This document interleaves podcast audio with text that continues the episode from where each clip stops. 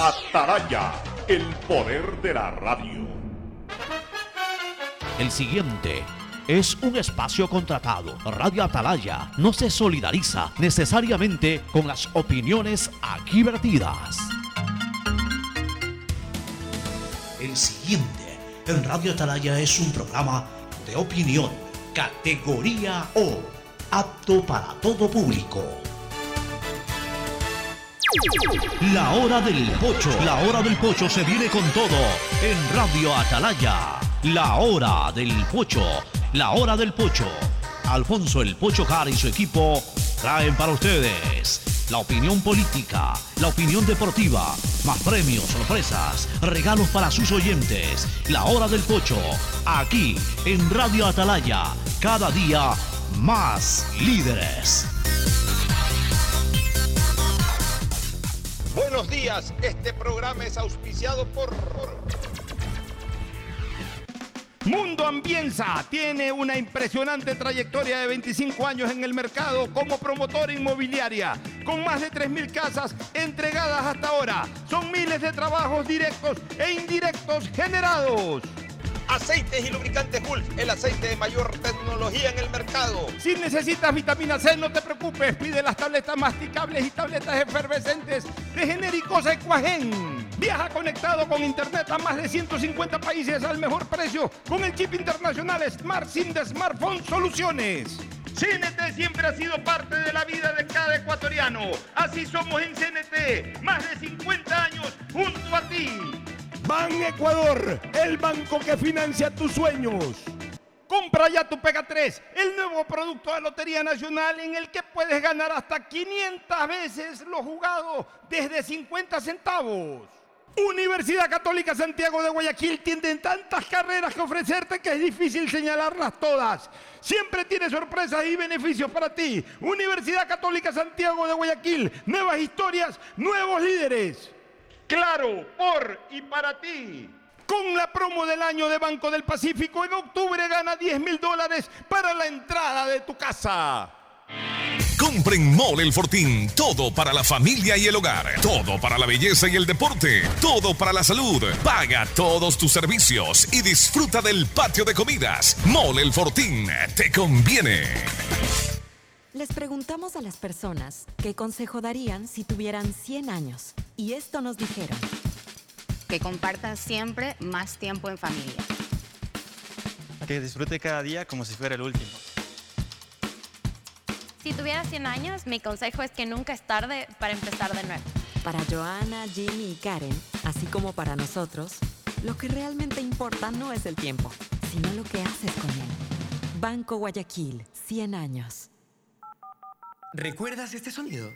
Desde que tu conexión con el mundo dependía de un teléfono. Que no hay lugar en el Ecuador en el que no estés conectado a la mayor velocidad. Chateando, tiktokeando y jugando en línea. Todos juntos en el mismo lugar. Siempre hemos sido parte de la vida de cada ecuatoriano. Acompañándote a donde nadie más llegó. Porque así somos los ecuatorianos. Así somos en CNT. Más de 50 años junto a ti. Autorización número 0825. Elecciones anticipadas 2023 y consultas populares de Asuní y Chocó. ¿Recuerdas este sonido? Eras tú cuando rebobinabas el cassette con el esfero. Desde entonces hasta hoy, que compartes tu playlist con el mundo. Siempre hemos sido parte de la vida de cada ecuatoriano. Estando cuando te sentías solo. Acercándote al mundo. Porque así somos los ecuatorianos. Así somos en CNT. Más de 50 años junto a ti.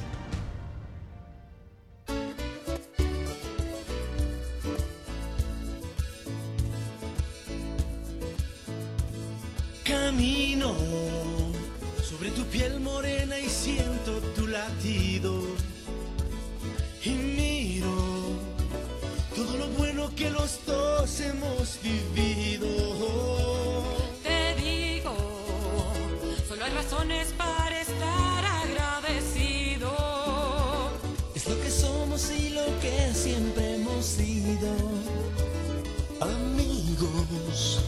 porque ganamos cuando mucho hemos perdido. Somos lo mismo, porque peleamos contra el mismo enemigo. Yo sigo hasta el final y tú siempre estás conmigo. Hemos caído, pero no nos han vencido. Yo soy ecuatoriano, sí señor.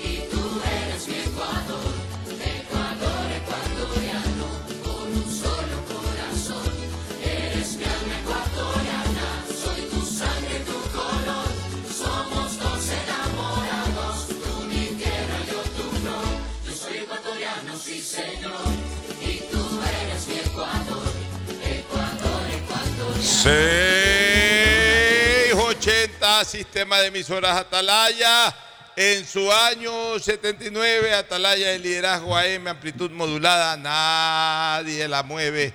Por eso cada día más líder, una potencia en radio y un hombre que ha hecho historia, pero que todos los días hace presente y proyecta futuro en el Dial de los Ecuatorianos. Este es su programa matinal, La Hora del Pocho, de este 18 de octubre del año 2023. Eh, una, un día, así como el lunes, el día después de las elecciones, hoy el día después del partido de eliminatorias. Un sinsabor dejó ayer el cotejo de- y sobre todo el resultado del cotejo entre Ecuador y Colombia, un empate a cero que pudo, eh, a ver, sí, los dos tuvieron posibilidades de gol, pero evidentemente las situaciones de riesgo de Ecuador fueron mucho más graves que las que pudo sufrir Colombia, al punto pues que fallaron un penalti los colombianos. Por otro lado, les anularon dos goles legítima- legítimamente nulitados, o sea, realmente ahí no hay ninguna discusión, ni en el primero ni en el segundo, y sobre todo el segundo fue un offside total. Ayer se produjeron, ya lo vamos a comentar con Fernando, en ese partido dos jugadas que me recordaron mucho a Ecuador en el Mundial de, de- Qatar ayer. 2022. Tanto el gol que le anularon a Colombia, que fue muy parecido al gol que le anularon a Ecuador contra Países Bajos, como el penal que hizo este chico, el marcador de Punta Chávez. Una jugada muy parecida a la que hizo hincapié que provocó el penalti frente a Senegal. Así que eh, ya vamos a comentar eso. Pero antes, y también un día como hoy, si estuviera vivo, cumpliera 90 años, uno de los máximos exponentes del fútbol, de la historia del fútbol mundial, como fue Mané dos Santos Garrincha. Garrincha cumpliría 90 años el día de hoy, nació en el 33, un día como hoy, 18 de octubre. Un jugador que realmente tuvo brillantes, brillantes momentos de fútbol, eh, tuvo un primer tiempo de su vida esplendoroso y un segundo tiempo desastroso. Eh, un segundo tiempo de su vida. Un primer tiempo en donde fue la alegría del pueblo, porque fue la alegría del fútbol, fue el hombre que, que, eh, llevó a dos campeonatos a la selección de Brasil, uno de ellos siendo su principal exponente en el de Chile 62, otro eh, ahí complementando labores con Pelé, con Babá, con Zagalo. Garrincha, al igual que Pelé, recién surgían en ese mundial, pero en el del 62 fue sin duda la gran estrella de Brasil. Y luego, pues eh, en Botafogo, se despidió de los mundiales en Inglaterra 66. Y realmente su segundo tiempo fue corto y letal. Corto porque eh, entre el 67 y 68 que se retiró del fútbol y murió, me parece que a inicio de los 80, pero toda la década de los 70 pues era, era propio verlo a Garrincha abandonado en un parque, eh, alcoholizado totalmente, con una pobreza extrema. La poca plata que ganó, porque en esa época, a ver, no se ganaba como ahora ni remotamente, pero para un jugador de ese nivel sí ganaba su, su billetito. La, poca, la plata que pudo hacer, mucha o poca, pero la plata que pudo hacer se la farrió todita. Es decir, se la tomó en licor y en mujeres, totalmente. Y bueno, cuando se retiró del fútbol no tenía un peso ni para, ni para comprarse eh, una botella de gaseosa.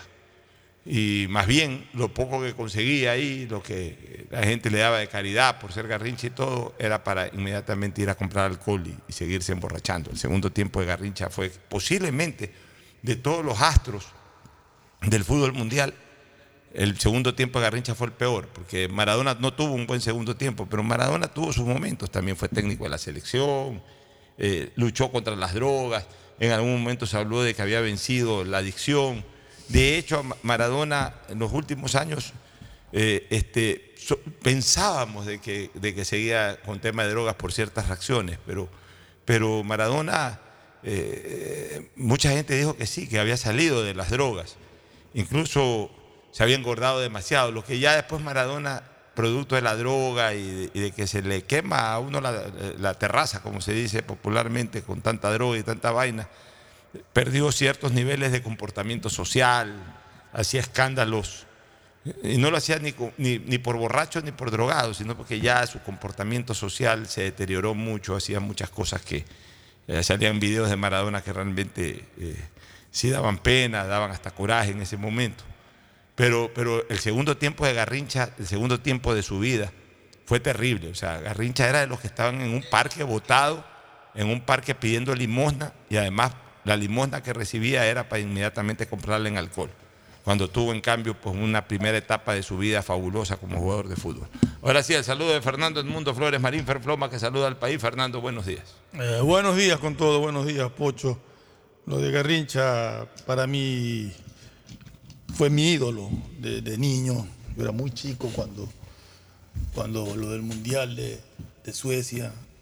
Y, y desde que lo vi, vi jugar en esos videos que llegaban tarde, eh, me impresionó su, su- su habilidad, su capacidad de, de desbordar, de, De bailar, de, bailar, de, jugar sin la pelota, hacer amagues y dejar la pelota botada. Se iba y, para y, y lo seguía. Aquí el Pollo Macías en un partido aquí se lo- hizo, se lo llevó sí. ahí.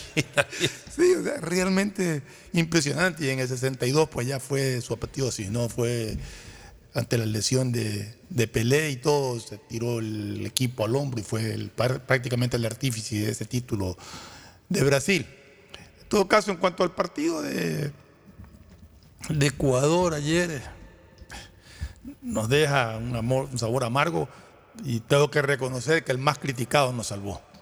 Eh, ayer sí tengo que reconocer que Moisés Ramírez eh, tuvo una actuación muy buena, un penal y en general en el partido estuvo, estuvo bien, no tuvo esas dudas que, que en otras ocasiones le hemos señalado y que nos, daba nos provocaban desconfianza. Espero que se mantenga en ese nivel. Ya por lo menos si sigue en el puesto de arquero titular de la selección, ya es decisión del técnico, pero ya no va a generar las críticas que generaba antes. Vamos a ver, eh, ojalá que mantenga ese nivel.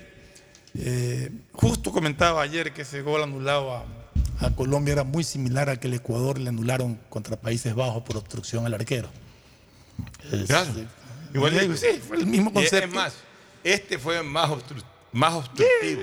Porque este estaba pegado y el arquero. No, no podía jugarse al lado. No podía jugarse por donde entró la pelota. O sea, est- estaba demasiado incómodo, además en una posición totalmente adelantada. Porque si un jugador de Ecuador hubiese estado eh, detrás de la raya de fondo detrás de la raya de gol. O fuera de la cancha incluso. Por eso, detrás de la raya de fondo detrás de la raya de gol, eh, habilitaba, pero ningún el, el jugador más adelantado en el momento en que entró la pelota era el jugador colombiano que influyó eh, evidentemente porque no solamente que molestó al arquero, sino que obstaculizó al arquero. O sea, el arquero pudo llegar hasta donde el tipo estaba parado. O sea, no, no, no tuvo toda la facilidad de, de poderse arrojar, de lanzarse, de evitar la pelota. Entonces fue un offside clarísimo. Sí, fue, Y- fue- y- fue bien sancionado. El de, Sí, el de- el de Ecuador, que si no me equivoco fue Estupiñán el que. eh, o no, Estupiñán fue No. el que disparó. ¿Cuál fue el que estuvo ahí que obstaculizó? No me acuerdo si fue Plata, si fue uno de ellos. Este, pero ese estaba un, un poco más adelantado. O sea, ese, ese, entre comillas, lo que hizo fue molestarle la vista al arquero. Le, le- le- le- le obstruyó la visión. o- El de acá le No, obstruyó este de acá el, el movimiento. desplazamiento, que es Exacto, peor. obstruyó el movimiento. O sea, fue un Pues clarísimo. digo, pero, pero fue muy similar y me recordó muchísimo la, Y el que penalti pasó con. Ecuador. El penal yo sigo con las dudas. Para mí era una jugada que por lo menos debió haberla revisado el VAR. Para mí no hay penal. Para mí es un golpe de hombro contra hombro. Que es lo que yo dije con lo de hincapié en. Es igual que con el hincapié también, que para mí tampoco fue penal. Es lo que yo dije con lo de Y hincapié es en su más, ayer en el partido, me parece que fue en el partido de Brasil-Uruguay, hubo una jugada similar, muy, muy parecida, de, de un choque dentro del área igual, y, y no sancionaron nada, ni tampoco llamó el VAR. Entonces, eh, hay personas que se preguntan por qué el VAR interviene en los offside. Eh, esto en relación a un gol que le anularon a Messi en Argentina, en el partido Argentina-Perú, el tercer gol. El, el VAR, en esa decisión del offside que le anulan a Messi, esta interpretación del árbitro. Y voy a explicar, a tratar de explicar por qué. Messi está siempre en posición adelantada. Él siempre estuvo en una posición adelantada. Y cuando va al centro, y si bien es cierto que el que golpea la pelota, que rechaza, es el zaguero peruano, que la trata de sacar al córner porque si no era gol de, del jugador argentino que entraba por atrás. El jugador peruano no es que hace un pase atrás. El jugador peruano lo que hace es rechazar la pelota. Y en ese rechazo de la pelota se encuentra con un Messi que estaba sacando ventaja de la posición adelantada que tenía en ese momento. Y por eso creo que el VAR le dijo al árbitro que revise a ver si había en la interpretación del árbitro intención de pasar la pelota para atrás o no. Que en ningún momento considero que hubo esa intención. Fue un rechazo que salió, iba hacia el córner cuando Messi se encontró con la pelota y la empujó. Entonces yo creo que ahí sí estuvo, estuvo muy bien aplicado y, y muy buena la decisión del árbitro, en mi criterio. Mi criterio para mí estaba adelantado Messi, para mí no fue habilitación porque fue rechazo, entonces creo que también actuó bien ahí el árbitro. Pero en todo caso, puede ser que haya personas que opinen lo contrario, pero esa es mi opinión. Y, y volviendo al fútbol de, la selección del Ecuador, realmente me preocupa, me preocupa porque Ecuador lo salvan individualidades, pero no ha tenido unas buenas eliminatorias, no ha tenido un buen nivel de eliminatorias. Eh, tiene un jugador brillante, porque sí, realmente lo que, lo que hace Moisés Caicedo es, es realmente extraordinario, es un jugador fuera de serie, hay que reconocerlo. Y tiene una, una defensa solvente, tiene una defensa muy solvente, pero tiene muchos vacíos en la parte ofensiva. Ecuador no genera mucho, tiene un Ener Valencia que más allá de, de que se pueda decir que, que, no está bien acompañado, un Ener Valencia está muy por debajo de un nivel que, que, tuvo, en, por ejemplo, en el Mundial. Y, cuando se viene un bajón de jugadores, por ejemplo, Kendrick Páez no tuvo un buen partido ayer, eh, se siente, se siente mucho. Yo creo que Ecuador le hizo mucha falta a Pervis de Tupiñán, por ejemplo. Pervis es un jugador que va mucho al ataque, que colabora mucho en la parte ofensiva. Entonces creo que ayer no, además que centra muy bien, eh, se, se, mete mucho al centro, o sea, es un jugador distinto Pervis. Creo que ayer nos hizo muchísima falta también para desenredar esa maraña defensiva de, de Colombia. Y el técnico para mí se demoró en cambiar, o sea, en 10 minutos tú no, lo, no, no, vas a poder cambiar ya un partido que estaba eh, prácticamente cerrado en un 0 a 0. Eh, creo que meter cuatro minutos a, Jordi Caicedo, me parece que fueron cuatro minutos a Jordi Caicedo. No, no gana nada. No. no gana nada. Diez minutos creo que fue cuando lo metió, los 80 minutos lo metió, 80, 81 minutos lo metió a, a Mena y a Johan Julio. Entonces eso ya no te sirve porque tienes que darle más tiempo a un jugador para involucrarse y para tratar de cambiar el partido. Por un lado sí. Todo un caso, lado, sí en pero... todo caso creo que, que, yo, que yo... para mí la, lo, de, lo de ayer en cuanto a jugadores, Moisés Ramírez, por lo, por, por lo que significó el penal que atajó, y, y, y, Moisés Caicedo, que los Moisés nos, nos, nos, demostraron ayer ser lo mejor del Ecuador. Lo de Caicedo para mí fue realmente impresionante. Sí, jugó muy bien. Yo creo que se, eh, se, finalmente se consolidó lo que ayer, o se evidenció lo que ayer decíamos.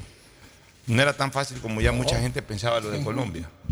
También dijimos que era el rival más difícil de todos los cuatro, por lo menos de los, de los equipos como que Ecuador tiene que enfrentar como local era el más complicado. Sigo pensando que los colombianos son los más complicados para vencer en Quito. Y ojo, en Quito porque están acostumbrados a la altura y porque la altura ahí sí no, no nos da ningún tipo de ventaja ante los colombianos. Eh, si jugamos en Guayaquil, igual es de complicado Colombia. Porque ahí sin esa ventaja adicional que pudiéramos tener contra otro equipo, tampoco yo creo en lo personal de que nuestra selección es superior a la de Colombia. Yo creo que nuestra selección está sobredimensionada. Yo no veo que esta selección al día de hoy sea una selección muy superior a otras.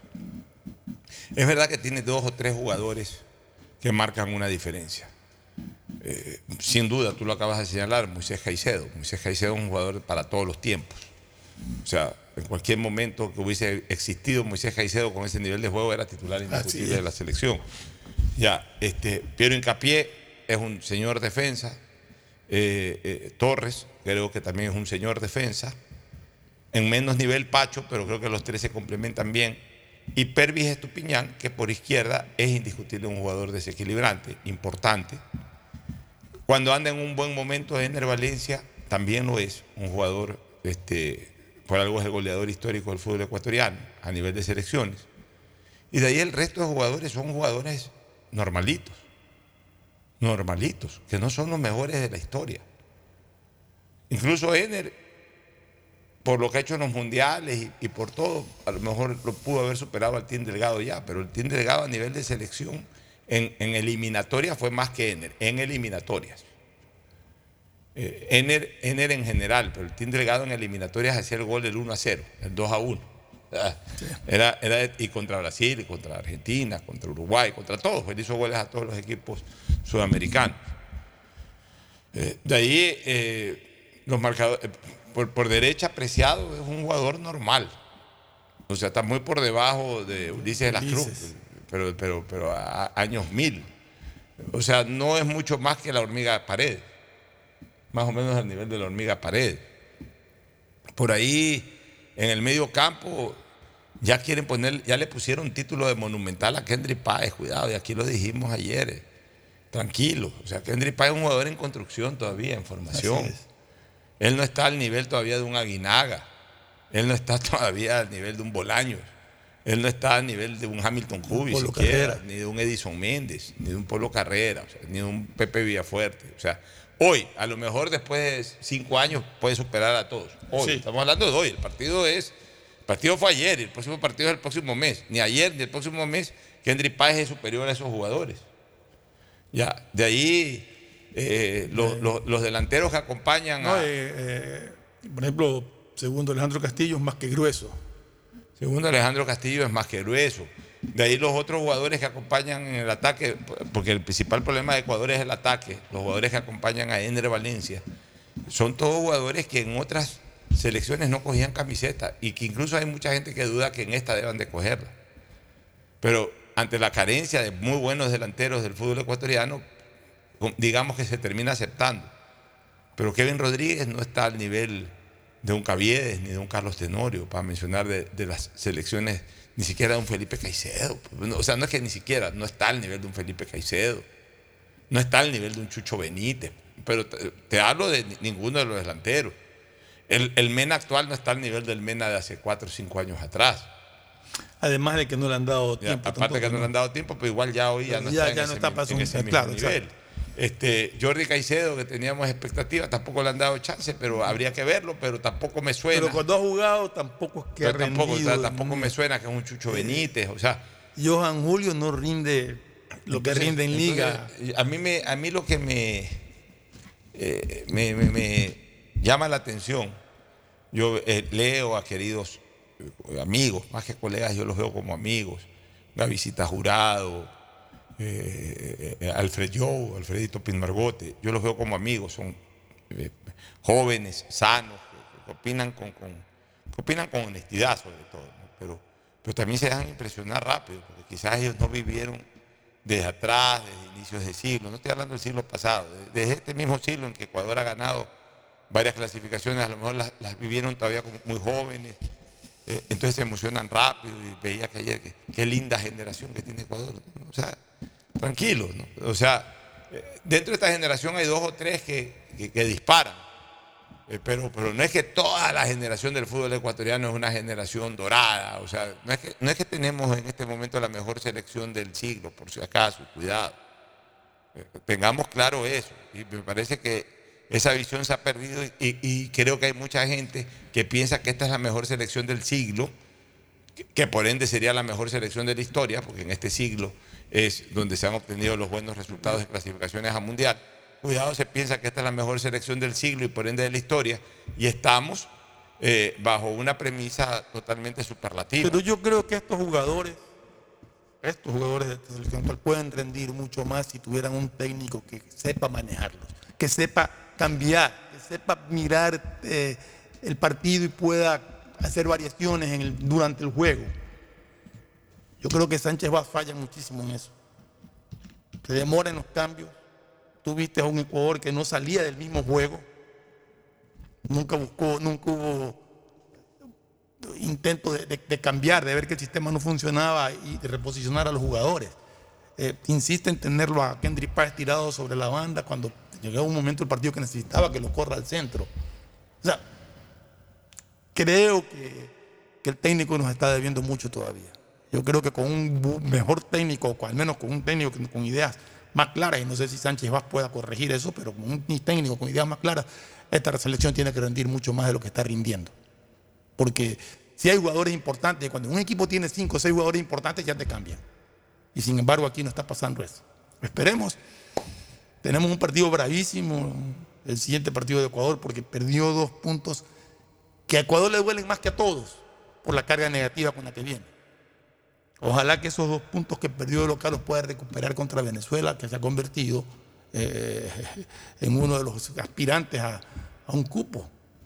Rotó, empató con Brasil en Brasil y ayer derrotó contundentemente a Chile. Bueno, vamos a ver qué pasa. Venezuela ayer terminó de firmar eh, su participación como candidato serio a pelear una clasificación al Mundial. Exacto. ¿Sabes qué? Veo a, veo a Venezuela con esa hambre de gloria que vi Ecuador en las eliminatorias del 2000-2001. Veo que los venezolanos se creen en serio algo que están labrando poco a poco. De que esta es la primera vez que tienen que participar en un mundial, ya romper esa mala racha. Ya ellos han hecho, ellos de todas maneras se han sembrado, señores. No nos olvidemos que Venezuela hace cuatro años jugó una final de Mundial Sub-20. No nos olvidemos de ese detalle. O sea, si hace cuatro años jugó una final de Sub-20, esos jugadores ya tienen hoy entre 23 y 24 años. No sé si todos estén en la selección, pero algún, para haber jugado una final de Sub-20, algunos podrían estar. Pero, o fue Sub-17, ¿no? No fue Sub-20, seguro, no fue Sub-20. Yo creo que fue sub-20. Revisemos ahí eh, más tarde en el Google. Me parece que fue sub-20 y ahí nos dice que fue sub-17. Yo creo que fue un poco más arriba. sí. Me parece que sí. Pero, Sub-20. Sub- Sub-17. Él dice que es sub-17. Bueno, igual. O sea, ahí hay jugadores que ya tienen 21, 22 años.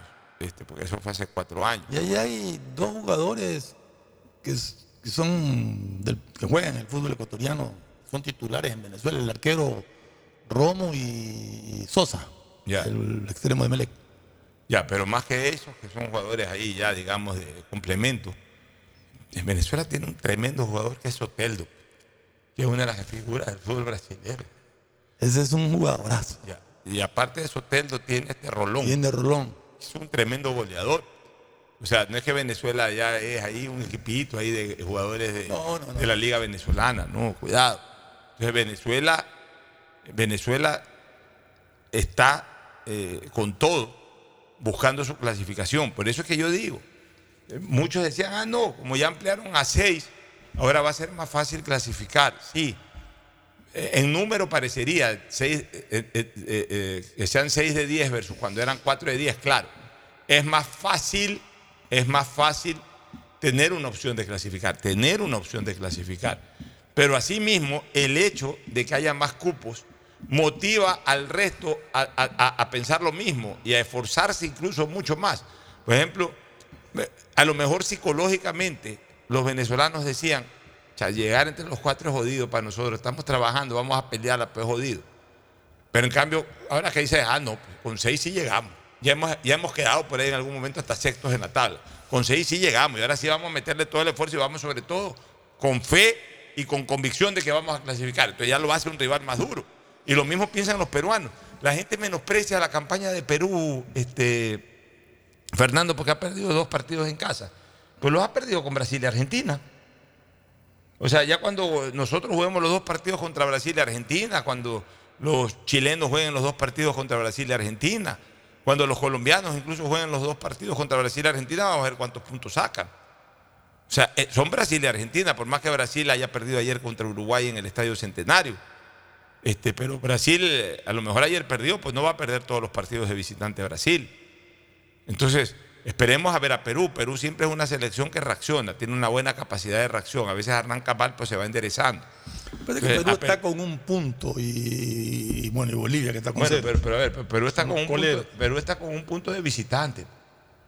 No te olvides de ese detalle. O sea, ya Perú sacó un punto de visitante. Y Perú ha perdido los seis puntos, pero los ha perdido con los equipos que posiblemente le quiten los tres puntos a casi todos los equipos de Sudamérica. Entonces tampoco lo demos ya por per- eliminado a Perú. Y, y de ahí eh, Paraguay, ayer ya ganó Paraguay, aunque sea Bueno, ganó apretado. Bolivia 1-0. Ya, pero ya ganó, ya hizo un gol, no hacía goles hace Sí, 40 pero, años. Pero también se enfrenta con Bolivia, que, que, que Bolivia no, no, no, no, no. Pero vamos a ver, no pe- bola, Paraguay es un equipo, sí. Paraguay es una selección que a lo mejor hoy le esté costando más Yo ganar de local que, de y que sacar puntos de visitante. Yo Pero el creo que- visitante es un equipo que se te encierra, que te puede complicar. Yo creo que al que más le duele la, la derrota de ayer, no por, por la derrota en sí, sino por la forma, es a Chile. Fue goleado 3-0 por Venezuela. Bueno, mira, nuestros rivales justamente y, tiene, y tiene una Argentina que está imparable, o sea, cero goles en Bueno, contra. con, tiene con una, cuatro motiva- partidos con una jugados, motivación cuatro de ser el ganados, campeón del mundo, ¿no? Cero goles o sea, en están contra. demostrando por qué son campeones del mundo. Vamos a ver cómo le va a, a- a Ecuador en estos dos partidos que son claves, contra Venezuela de visitante y contra Chile en casa. Chile en casa. Vamos a ver cómo nos va. Dios quiera que, o sea, si por ejemplo nosotros logramos sacarle un empate a Venezuela y ganarle a Chile, nos iría excelente, no solamente porque sumamos cuatro puntos, sino que ahí sí podemos ya estarlo amarrando en la parte baja a, a- a Chile y, y- y- y le quitaríamos la aceleración a Venezuela, porque son rivales directos. O sea, vamos a jugar contra, igual como contra Colombia, contra dos selecciones con las que vamos a pelear esos cuatro cupos restantes, porque Brasil y Argentina caminan. Así pierda Brasil y así haya empatado con Venezuela. Brasil va a llegar caminando a Estados Unidos, caminando. Venezuela y Argentina va a llegar eh, en silla de ruedas. O sea, fácil, no necesitan ni agitarse para, para, para, para llegar. Eh, los que tenemos que correr somos los otros ocho equipos, eh, los otros siete equipos, porque hay uno que para mí no tiene ya nada que hacer, que es Bolivia, y dos que ya están clasificados, que son Brasil y Argentina. Entonces, habemos siete que tenemos que pelear cuatro cupos. Y, y esos siete sí tenemos que correr por esos cuatro puntos, por esos cuatro puestos. Y por ahí, ya con las completas, ese medio cupo, ese, no es que no es ni siquiera medio cupo, e- ese espacio para pelearla con algún equipo de otro continente al que le llamamos repechaje sudamericano. Sí, o sea, Uruguay, su triunfo sobre Brasil lo ya se sacó de encima. Tú decías que ese posiblemente con Brasil y Argentina todos pierdan o pierdan puntos, por lo menos de local. Ya Uruguay sacó sus, sus tres puntos jugando bien, un Brasil que, que no brilla, que no, que no funciona, que incluso se lesionó Neymar. Eh, Ecuador contrató ya un abogado en Suiza y ya presentó la apelación a, la sanción. Eh, aparentemente se basan en lo que se venía, veníamos diciendo acá, de que fue una resolución no de la Federación Ecuatoriana de Fútbol, sino del Estado ecuatoriano, el reconocerlo como ecuatoriano a Byron Castillo y otorgarle un pasaporte. O sea, la Federación Ecuatoriana de Fútbol no adulteró ningún documento. En todo caso, si ha habido un error es del Estado ecuatoriano, no de la Federación Ecuatoriana de Fútbol. Creo que en eso va a ser su argumento para, para pelear esos tres puntos negativos y ver si nos lo devuelven, lo cual nos pondría pues en el quinto lugar de las eliminatorias, si no me equivoco. Así es, bueno. Este, vamos a la parte política. ¿Qué te parece si eh, comenzamos bien? Porque es el fue el tema del día ayer, el de las eliminatorias, el de la tarde y el de la noche. Y valía la pena arrancar comentando esto. Ya lo vamos a ampliar más en el segmento deportivo más adelante. Vámonos a una pausa y retornamos con análisis político. Hay muchísimas cosas, hay bastante material sobre la mesa. Ya volvemos. El siguiente es un espacio publicitario apto para todo público. Una buena ola depende del viento, del tiempo y de la luna. Pero ir tras ella en el momento exacto solo depende de ti. El mar, como los negocios, es para valientes. Si te vas a lanzar, lánzate. El crecimiento de tu empresa es hoy. Por eso tenemos para ti el crédito PYME Pacífico. Tasa desde el 10% hasta 6 años plazo y sin garantía. Conoce más en www.bancodelpacifico.com. Banco del Pacífico. Si la placa de tu vehículo termina en 9, realiza la revisión técnica vehicular durante todo el mes de octubre. Paga la matrícula y separa un turno desde las 7 de la mañana para el centro de matriculación norte, el de la vía Adaule o en el sur. Los sábados se atiende de 7 a 13 horas. Realiza la revisión técnica vehicular. Hazlo con tiempo y cumple. La ATM trabaja por tu Parques Samanes. Parques Samanes. Más de 500 mil dólares invertidos en la readecuación y mantenimiento de 30 canchas de fútbol. Más de 100 mil dólares se destinaron a la instalación de aireadores para la limpieza de las lagunas artificiales. Asimismo, adecuamos varias zonas del parque para que los usuarios puedan disfrutar las áreas de picnic, canina y juegos infantiles. El gobierno del Ecuador entrega deporte, naturaleza y sano esparcimiento. Gobierno del Ecuador. Guillermo Lazo, presidente. ¿Recuerdas este sonido? Eras tú cuando rebobinabas el cassette con el esfero. Desde entonces hasta hoy, que compartes tu playlist con el mundo, siempre hemos sido parte de la vida de cada ecuatoriano. Estando cuando te sentías solo, acercándote al mundo. Porque así somos los ecuatorianos. Así somos en CNT. Más de 50 años junto a ti.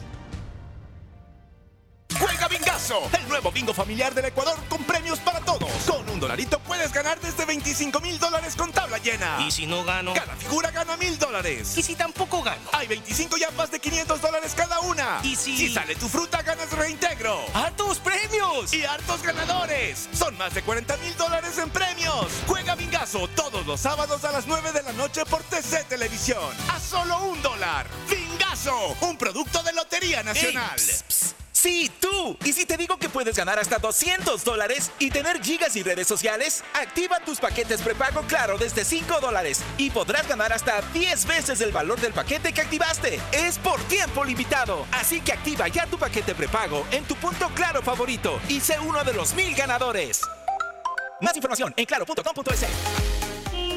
El vehículo que estabas buscando está en Inmobiliar. Participa en la subasta pública de vehículos comisados y aprovecha las oportunidades de inversión del mes de octubre.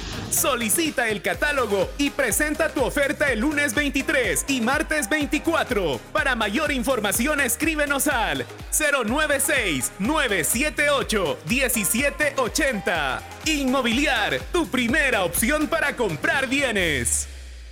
Gobierno del Ecuador. Guillermo Lazo, presidente. Pedagogía, diseño, medicina, arquitectura, comercio, turismo, nutrición, literatura, computación, psicología, trabajo social, electricidad, agronomía, animación digital. La verdad es que tenemos tantas carreras que ofrecerte que no nos alcanzan en esta cuña. Ven a la Feria de Estudios de la UCSG y descúbrelas todas. Te esperamos este 5 de agosto, de 8 a 17 horas, en la avenida Carlos Julio Arosemena, kilómetro 1 y medio. Tenemos muchas sorpresas y beneficios para ti. Universidad Católica de Santiago de Guayaquil. Nuevas historias, nuevos líderes.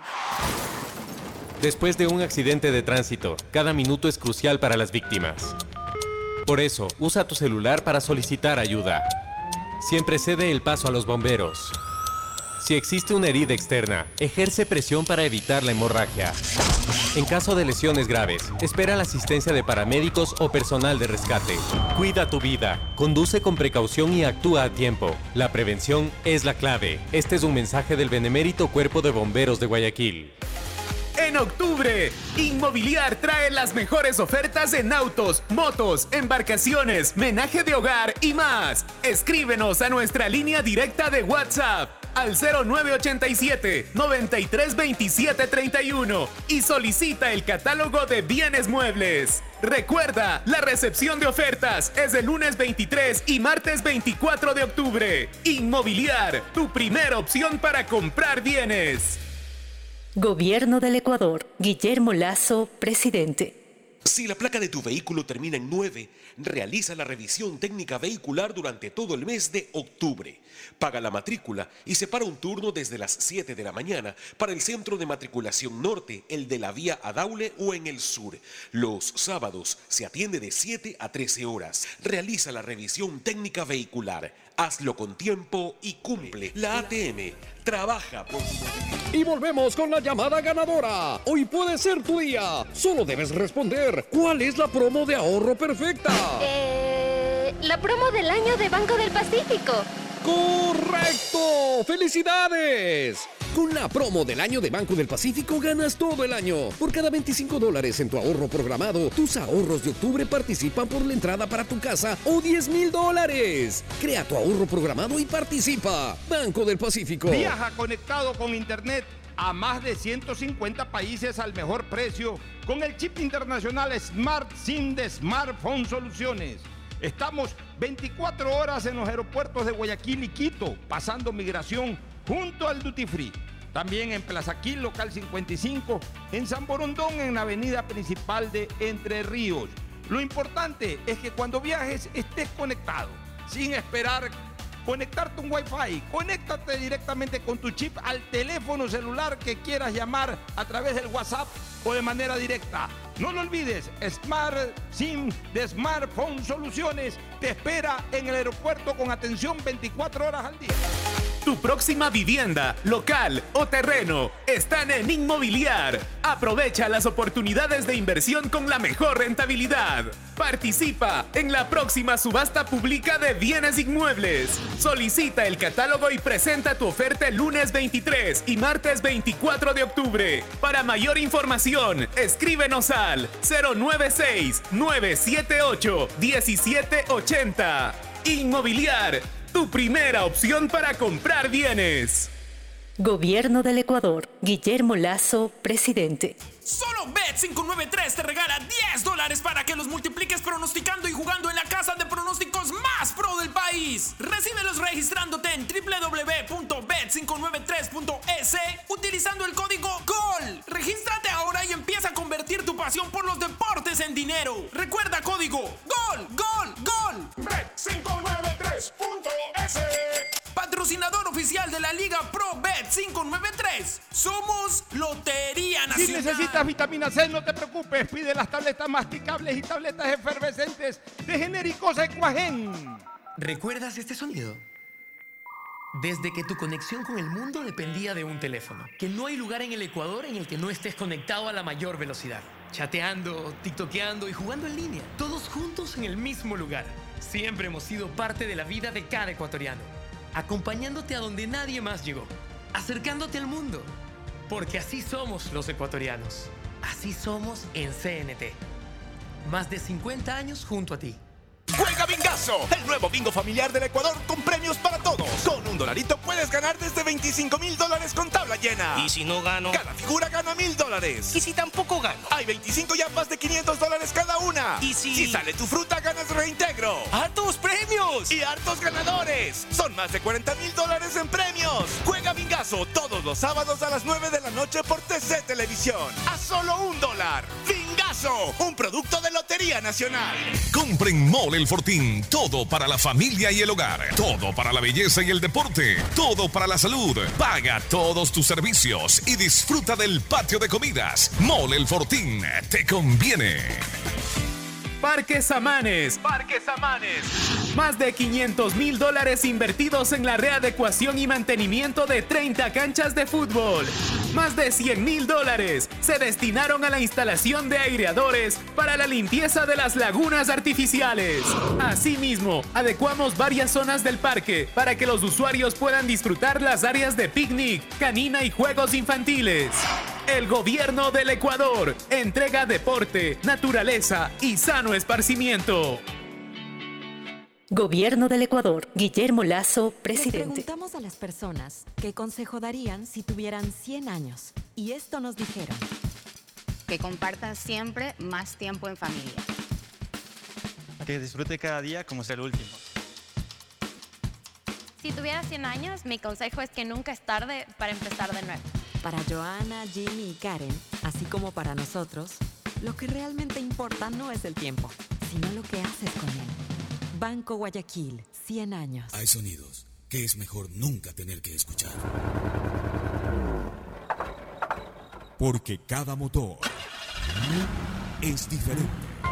Desde hace 104 años, lubricantes Cool mantiene la más alta tecnología y calidad en línea de aceites para motores a diésel y gasolina. Está hecho con una fórmula especial para dar excelente protección a todo tipo de motores, evitando el desgaste prematuro de pistones, anillos y árbol de levas, ayudando a mantener limpio el motor y libre de depósitos que se forman por las altas o bajas temperaturas. Dele a su motor lo que se merece.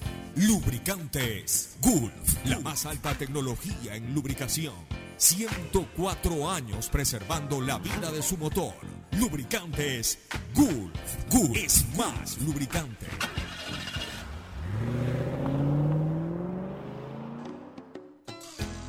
Fin del espacio publicitario. Usted está escuchando un programa de opinión, categoría O, apto para todo público.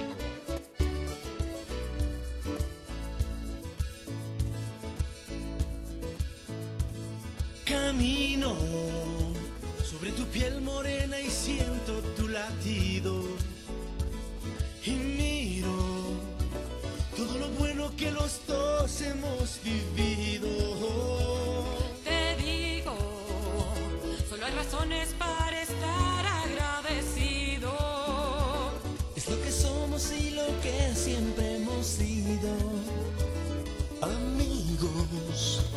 Porque ganamos cuando mucho hemos perdido. Somos lo mismo, porque peleamos contra el mismo enemigo. Muy bien, Fernando. Entramos a la parte ya política. Eh, Un par de cosas antes de entrar a la reunión de ayer del presidente Novoa con el presidente Lazo.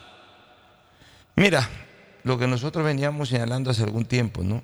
La vicealcaldesa de Durán ha, ha, ha puesto su cargo a, considera- a disposición ya de... Ha renunciado. renunciado. Ha renunciado, ha puesto a consideración del alcalde y del Consejo Cantonal de Durán por el tema de seguridad. Definitivamente, eh, ella se llama Kelly López y es vicealcaldesa, llegó por Revolución Ciudadana al cargo.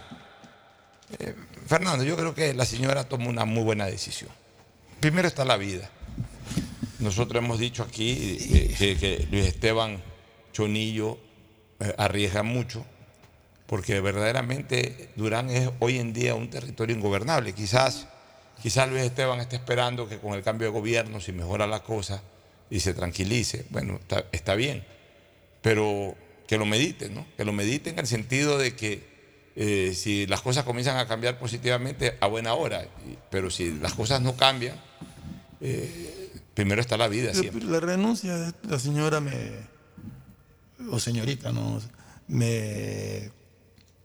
me trae a la memoria que hace unos días atrás conversaba con un amigo que tiene. tiene. por asuntos de trabajo a veces tiene temas con el municipio de Durán y me dice que eso está paralizado, que ahí nadie quiere hacer nada por, por temor, o sea, nadie quiere hacer nada, que eso está ahí parado. o sea. Entonces tú no tienes un, un municipio sometido a, a, a- a las mafias, ¿no? O sea que el temor se, se apoderó de ese municipio.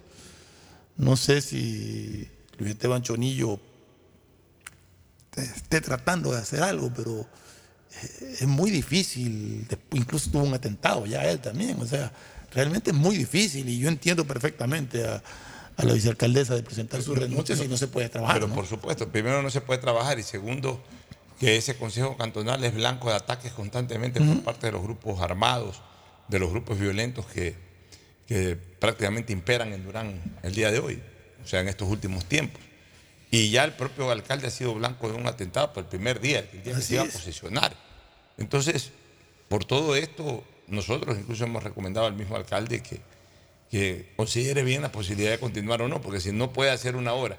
La vez pasada estuve viendo un video de televisión del alcalde ahí que fue a supervisar casi que a escondidas, este, anunciando a última hora, me imagino, para que vaya la prensa y vea la supervisión que estaba desarrollando. Lo vi con chaleco, con casco, parece un soldado en, en estado de guerra.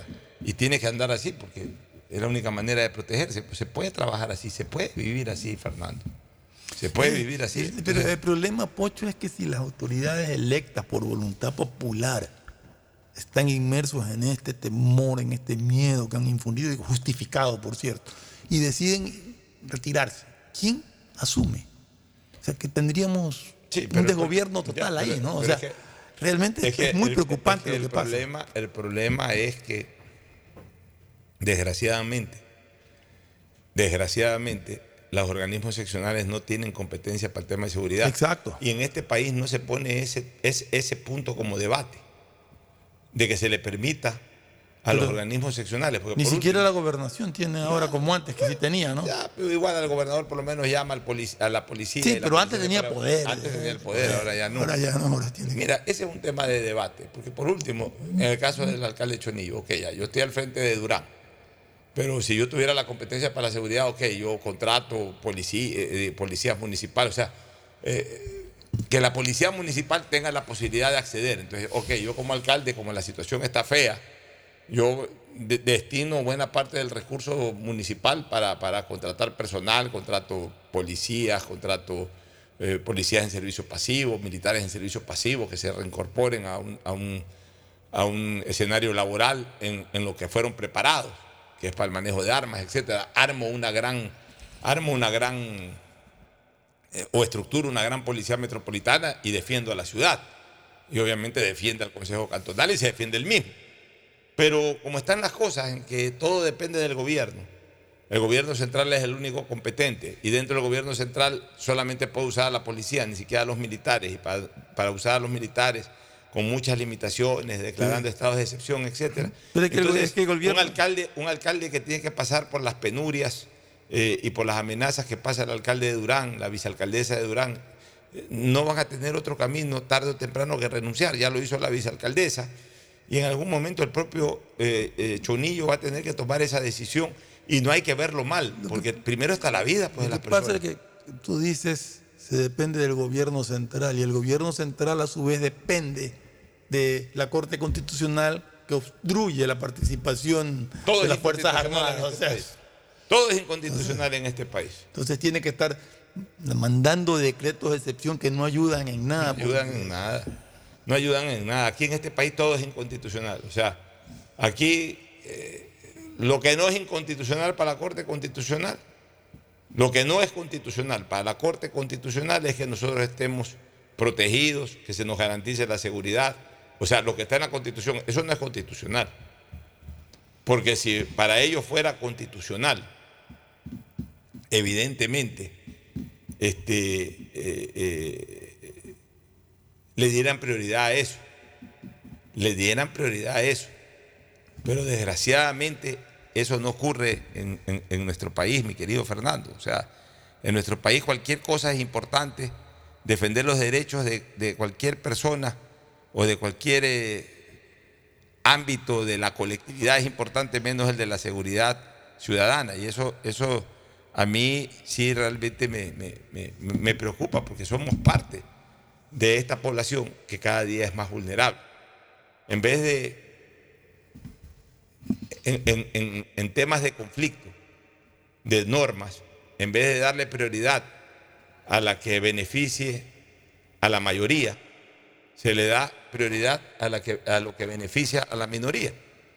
Si tú tienes una norma constitucional que garantiza, que obliga al Estado, que garantiza a los ciudadanos la seguridad y que obliga al Estado a otorgar la seguridad, esa es la norma constitucional que beneficia a la mayoría. Y para aquello tienes que usar a las Fuerzas Armadas, que tampoco es que radicalmente están prohibidas de participar en la seguridad interna, digamos que interpretativamente están prohibidas de actuar en la seguridad interna. Pero siendo eso hoy en día... Pero el no, único- lo no- no le da exclusividad. no le da por eso. Pero interpretativamente, ya, porque por eso lo interpretan de esa manera. Interpretativamente, según estos señores, no está facultada para actuar en la seguridad interna de manera regular. Ya, ok.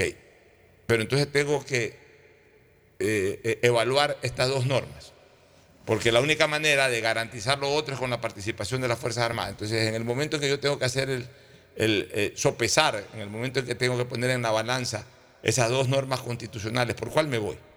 ¿Por la que beneficia a la mayoría o por la que beneficia a una minoría? Porque al limitar la seguridad ciudadana, ¿a quién está beneficiando? Está beneficiando a quienes atacan a la seguridad ciudadana, que son los ladrones, los delincuentes. Al beneficiar la seguridad ciudadana, ¿a quién se está beneficiando? A la gran mayoría, porque la mayoría de personas somos gente de bien.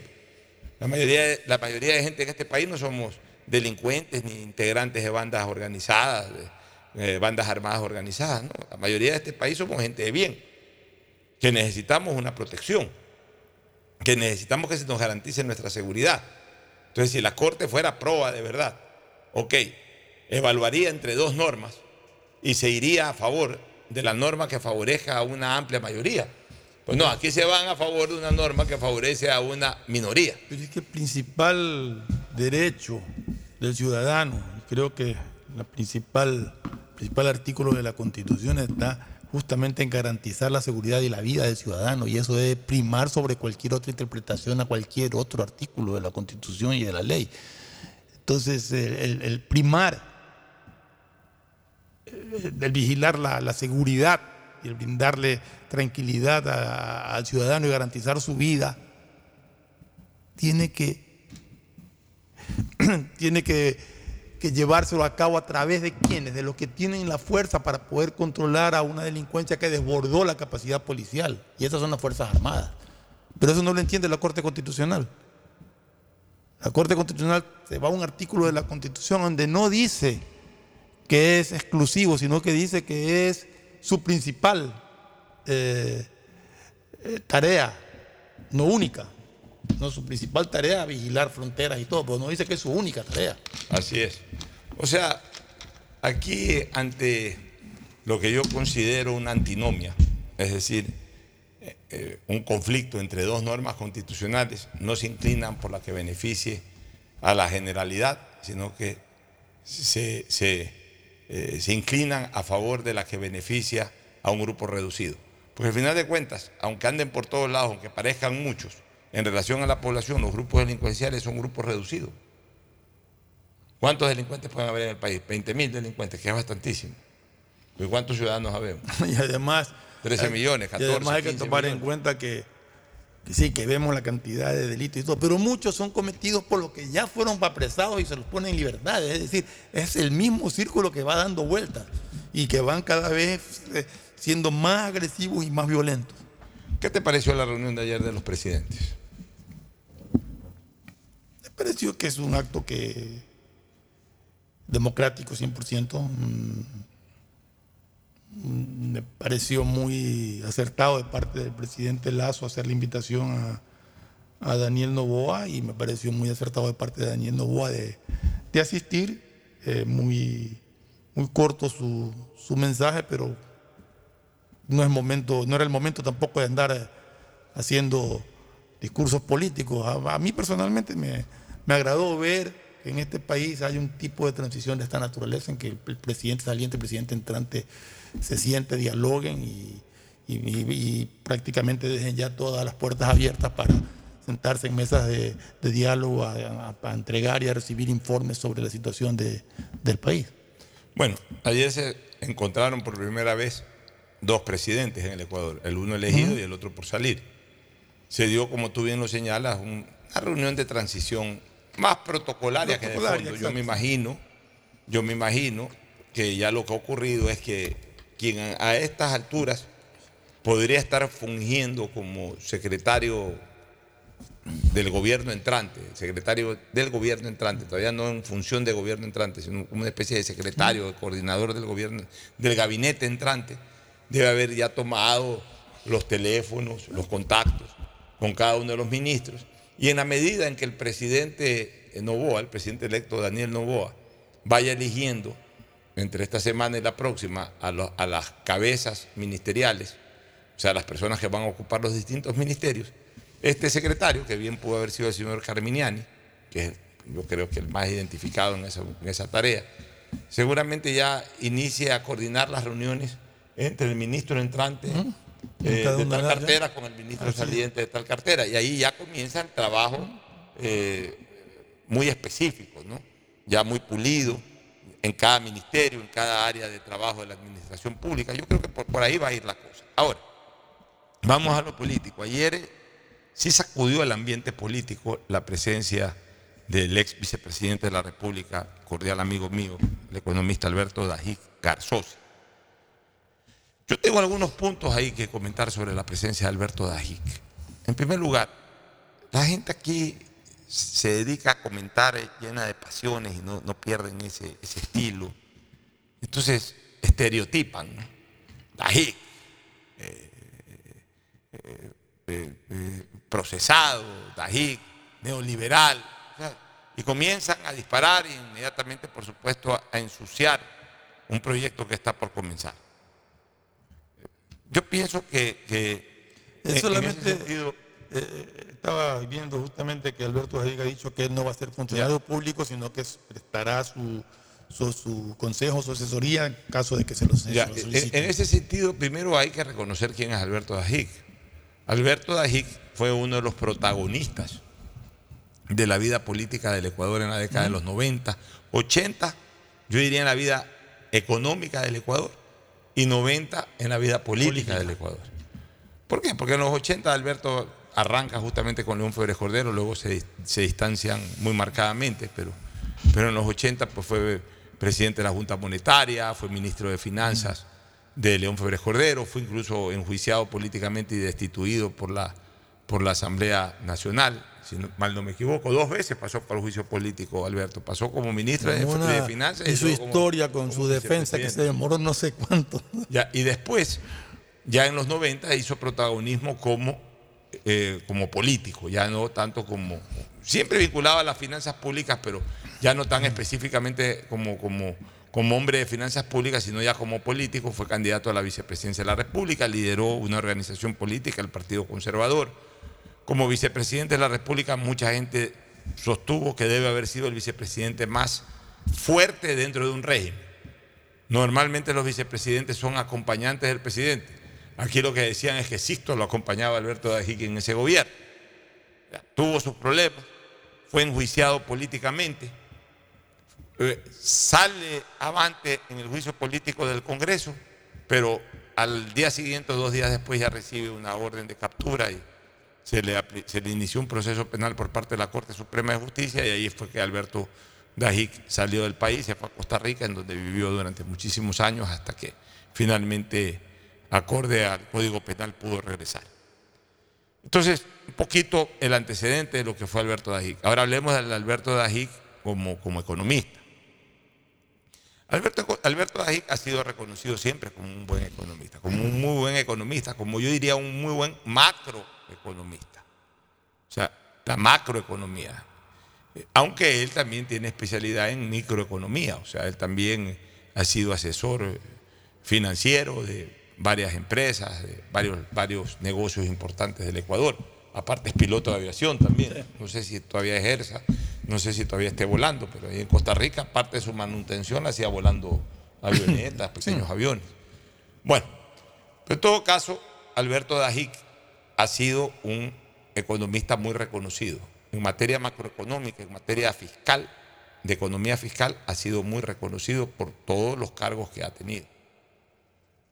Él tiene un criterio, un criterio de macroeconomía que alguna gente lo comparte, otra gente no lo comparte. Yo comparto algunas cosas de lo que sostiene Alberto Dajic, no comparto otras.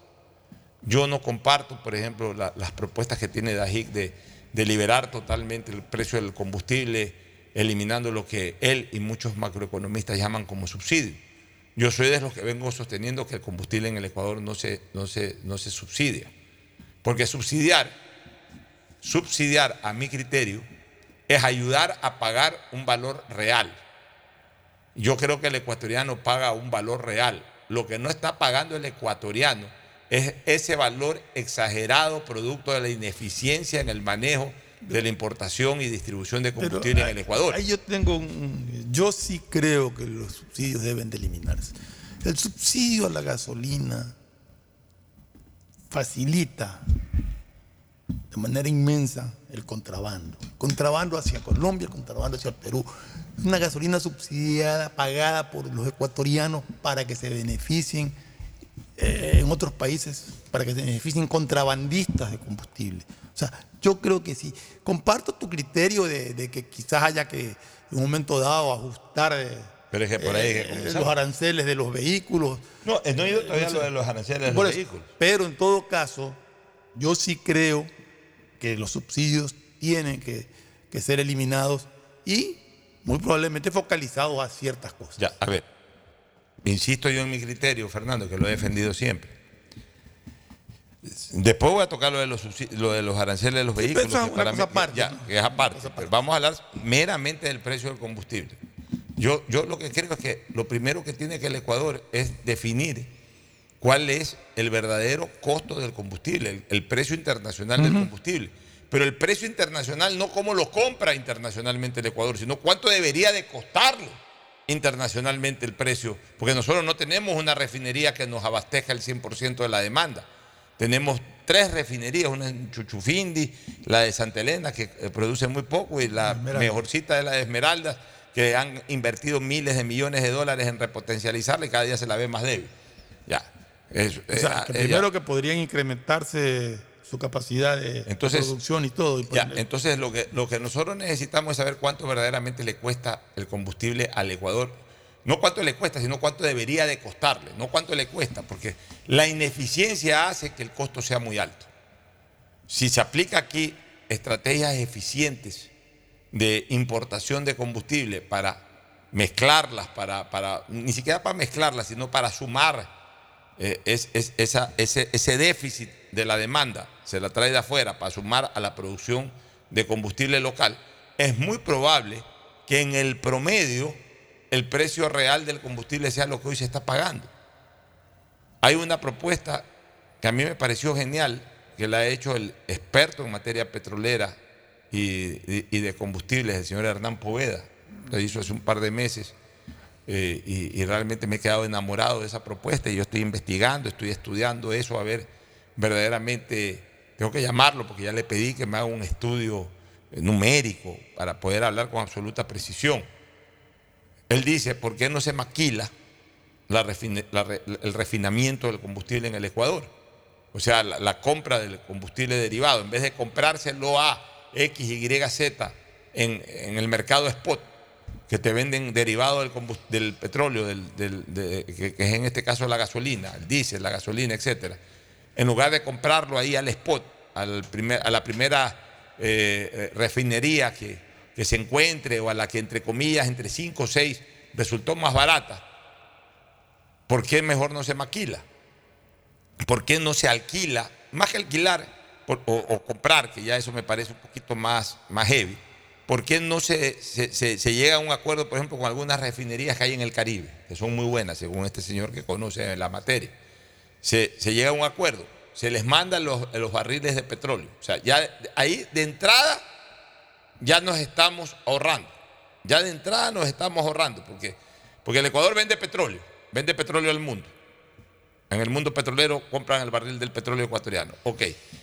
Esa refinería que nos envía de vuelta el derivado, no nos va a enviar de vuelta el derivado al costo de, de- de- de- la materia prima que es el petróleo, al costo que compró el petróleo, sino que ya, ya le está ganando algo a ese barril de petróleo, solo en materia prima, más el costo refina- del refinamiento y transporte, etcétera, se hace un valor X. Entonces, si nosotros contratamos la maquila, es decir, la refinería que nos refine, le mandamos nuestros barriles de petróleo, nos costará el transporte de ida y siempre nos va a costar también el transporte de vuelta. Y nos va a costar también la producción. el costo Y, ya, de y nos va a producción. costar el costo de producción, pero el costo de producción seguramente es mucho más ajustado. Sin utilidad. Eh, sin utilidad, sin nada, o sea, o con una pequeña utilidad, o, pu- o pu- pudiendo No, sin utilidad, porque tú estás alquilando. Sí, si estás no alquilando, tiene pero igual, porque el costo del alquiler ahí Eso, está, el costo o sea, siempre, va a haber una, siempre va a haber una utilidad, Claro. pero no una utilidad como el No, que se la no, manda a de- eso me refiero, de a eso me decía, que gana lo que le da la gana. Entonces, si tú ajustas, Pagas es un arriendo. Claro, si tú ajustas todo esto, de repente el precio internacional del combustible sí te sale 250. Porque en Estados Unidos nosotros compramos en una bomba de, de- de- de- de gasolina, compramos el- el- el- la gasolina regular, que además es de mejor calidad que la llamada extra o eco aquí en el Ecuador. La compramos en 3.20, en 3.25 y acá está en 2.50. Y yo sí creo que por galón se puedan ajustar fácil entre 0 eh, o 2.40. Yo sí creo que se puede ajustar cerca de un dólar fácil por galón. Y con eso, el ecuatoriano está pagando sin necesidad de subsidio. Lo que pasa es que, claro, nos quieren eliminar el subsidio, pero de una ineficiencia, o sea, nos quieren obligar a pagar el valor de la ineficiencia del Estado, la falta de precaución del Estado para, para garantizarnos una buena, un buen combustible a bajo precio, no a bajo precio, pero el precio justo. Entonces, nosotros tenemos, o sea, ¿qué es, lo que, ¿qué es lo que nos está subsidiando el Estado, señores? Posiblemente lo que nos esté subsidiando es la ineficiencia del Estado, es su propia ineficiencia. Porque si el Estado fuera eficiente en esto, seguramente no tuviera, hoy con el precio del, combustible, no tendría necesidad de subsidiar. Y ahí viene lo segundo, lo que yo digo. Para mí, yo siento, como conductor de un vehículo, yo siento que a mí no me subsidian el combustible. Porque lo que no lo pago en la bomba, después de encender por primera vez un carro, lo he pagado en el momento que compré el carro. Sea nuevo o usado. Porque si es nuevo, he pagado casi el doble de lo que cuesta el carro precio FOP, o sea, en el, lugar donde se lo industrializa. He pagado casi el doble por eh, aranceles, IVA, impuesto de consumo especial. Eh, creo que hay, como cuatro o cinco impuestos para la importación de un vehículo. O sea, esa plata el Estado la está recibiendo, la está recibiendo en exceso. Está bien que haya un impuesto de valor agregado, 12%. Está bien que haya un pequeño arancel, 10, 12, 15%. Entonces, en, total te suma hasta un 30% del costo FOB. Pero aquí el carro cuesta casi el doble. O sea, lo que yo pago en un carro nuevo, por adelantado, al Estado, porque esa plata va al Estado, es lo que el Estado podría estar recibiendo a lo largo de tres o cuatro años en que yo consumo gasolina. Uno. Dos. Ah, pero es que no todo el mundo tiene carro nuevo, sino carro usado. Sí. Pero justamente el hecho de que el carro nuevo cueste lo que cuesta hace que la reventa del carro usado también cueste mucho más, sea mucho más alto el valor de un carro. ¿Por qué? Porque el dueño de un carro usado que quiere comprarse un carro nuevo trata de vender lo más alto posible el carro usado para que la brecha entre el valor del costo nuevo y el valor con el que vendió el carro usado sea lo menor posible. Si yo tengo un carro que un carro común y corriente que a mí me va a costar 25 mil dólares nuevo, que en Estados Unidos puede costar 12 mil, voy a poner este ejercicio, pues yo voy a pagar 25 mil. Mi carro viejo, yo trato de venderlo en 17 mil o en 16 mil. ¿Para qué? Para que me cueste 8, 9 mil el cambio del carro. Pero si ese carro a mí me cuesta 16 mil dólares, yo mi carro viejo lo vendo en 8 o en 9 y igual, igual sé que tengo que poner una diferencia. No, no, no me pongo a venderlo en un precio exagerado, porque, porque y, de alguna manera establezco un precio real de mercado. Ah, sí, a la larga, eh, la mayoría de gente te va a decir, no, yo te voy a pagar 16 mil dólares por ese carro. Sí, a lo mejor no lo vendes, pero alguien sí podrá decir, bueno, te, pago 15, te pago 14. Igual, igual lo que quiero decir es que aquí se paga mucho por un carro usado. Producto justamente de este tema arancelario, de este tema de impuestos en la importación de vehículos. Entonces, a la hora de la hora, a todos nos cuesta mucho más de lo que debería de costarnos usar un carro, Fernando. Y, eso nos cuesta porque el Estado cobra, el, Estado gana con la importación de vehículos. Y eso origina de que nuestra economía se quede un poco mengada, menguada, quede un poco debilitada, para luego, en la utilización de ese carro, poder obviamente pues pagar un precio de combustible que, pudiera ser un poco más elevado del que está actualmente. Es un tema bastante delicado, pero yo sí comparto de que el subsidio al combustible tiene que, desaparecer y tiene que pagarse el precio real del combustible. Que haya que hacer los ajustes necesarios, que haya que incrementar eh, la capacidad de las refinerías para producir más acá y evitarnos tanto, tanto costo adicional es una cosa, pero, pero pienso que, que, no se puede estar destinando fondos públicos para pagar subsidios que a la larga benefician no en sí a la gran mayoría de la población, sino a, a, un grupo más reducido y a, contrabandistas, que ese es otro problema que tenemos que, que ver cómo se controla en las fronteras el contrabando del combustible, por ejemplo. Pero en todo caso, hay muchísimo para, analizar sobre, sobre este tema. Hay otras propuestas que, las escuché que eh, no las comparto tampoco, o sea, eh, por ejemplo, el tema de, del 40% de, del pago del Estado a, las pensiones jubilares, que escuché que Alberto quiere o piensa que debe de ser eliminado, yo no creo. Lo que tiene que eliminarse es esa mala costumbre de que el IE sea la caja chica de los gobiernos de turno, que cada vez que quieren fondos le meten bonos al IES y le restan liquidez. En todo caso, son cosas que, que tienen que analizarse. Vamos a ver cuál es la, la posición de- del nuevo gobierno, del nuevo presidente Daniel Novoa sobre estos temas y muchos otros más que tienen pendientes. ¿no? Entonces, eh, Ecuador está atravesando una crisis muy, muy dura en muchos aspectos. Tiene una crisis eh, fiscal y tiene una crisis de seguridad que, que tienen que ser manejadas de inmediato. ¿no? Ya, pero ese es uno de los temas que la gente le ha discutido Alberto Dají eh, a partir de que se, se vio su presencia ahí al lado del presidente Novoa. También Alberto Dají ha hablado sobre el tema de- del pago del 40%, Ujú. que él no está de acuerdo en el tema de la pensión jubilar. Tiene también sus criterios de los cuales yo discrepo. Como le dije en una entrevista que rodó por ahí o que está rodando, que es la que han usado para de alguna manera transmitir eh, el mensaje o el criterio de Alberto Dajic. Yo le he dicho claramente a Alberto, este, los jubilados finalmente no le están regalando nada, los jubilados simplemente están cobrando lo que aportaron durante X cantidad de años, 25 años, 30 Ujú. años, etc. O sea, yo en eso tampoco estoy de acuerdo. Pero ahora ya entrando a lo vigente, este, Fernando, Lo que pasa es que, perdón, Marchito, lo que pasa es que yo escuchaba a Alberto ahí decir que, que solamente el 30%, 33% de la población que tiene un empleo fijo es el que aporta al seguro social. Pero él, que él- habla de un grupo privilegiado. Yo no creo que Pues, sea un grupo pues, pues, digo, está hablando de los que tienen empleo, que son los que aportan al seguro social. Pero resulta que, que, según su criterio, ese 40% que aporta el Estado es de la plata de todos los ecuatorianos, incluso de los que no están afiliados, que pagan impuestos por, por IVA, por lo que sea.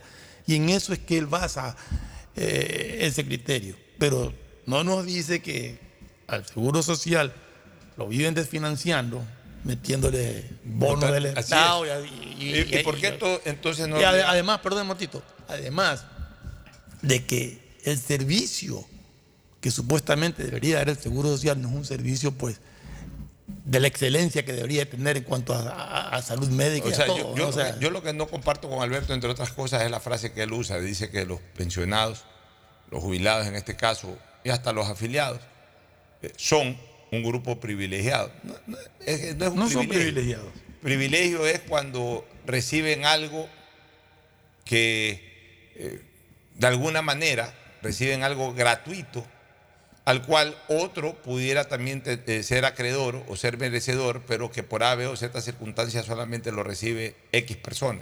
Eso es un privilegio. Pero en este caso los jubilados, los afiliados, no somos privilegiados. Usted que que- quiere subir la pensión, supuestamente es de la idea de subir la, Claro, la edad de somos- jubilación, somos- ¿no? som- sí, somos personas que trabajamos y que como trabajamos, estamos afiliados al Seguro Social.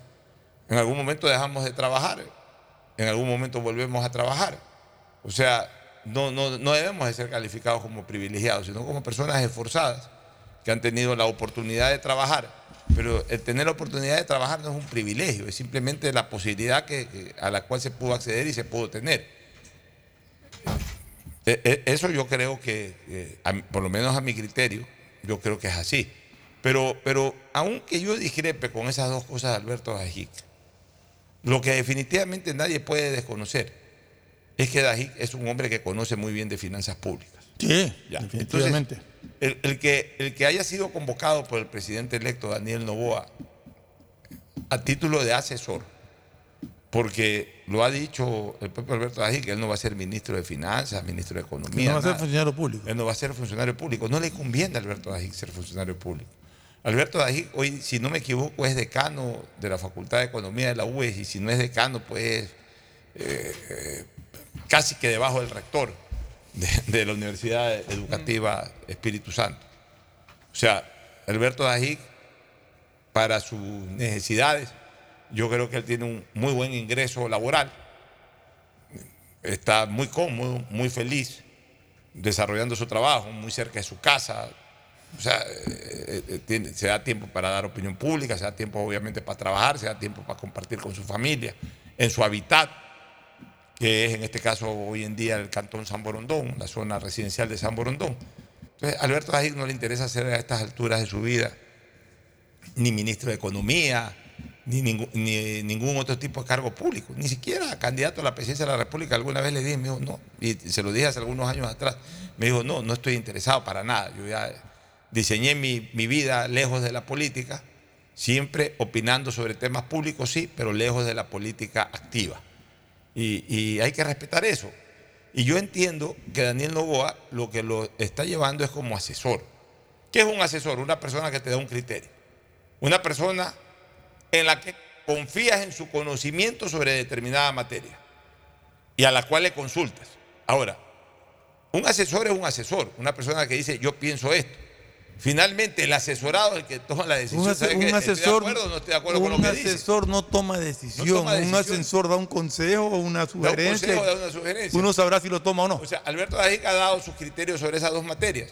Pero Daniel Novoa le podrá decir, está bien Alberto, respeto tu criterio, pero yo no voy a subir eh, para nada, no voy a liberar, por ejemplo, el subsidio. Ni voy a quitar no voy el a quitar eso, yo eso lo voy a mantener. Pero no por eso lo va a descalificar, no por eso le va a decir, sabes que tú no sabes nada y mejor no te, no te pregunto. No. Y habrá en otras cosas que, le dirá, sí, estoy por de ejemplo, acuerdo. Por ejemplo, en este momento es vital eh, Alberto Dajic. Es vital para un, para un gobernante entrante. ¿Cómo? Eh, eh, ¿Qué momento? El recibir las cuentas del Estado, porque eso lo sabe, pues, Alberto. O sea, ¿sabes qué? Estas son las cuentas del Estado, esto es lo que tenemos en deuda, esto es lo que tenemos en obligaciones inmediatas, esto es lo que nos está ingresando al país por, por petróleo, por, por impuestos, etcétera. O sea, esa es una de las especialidades de Dajic.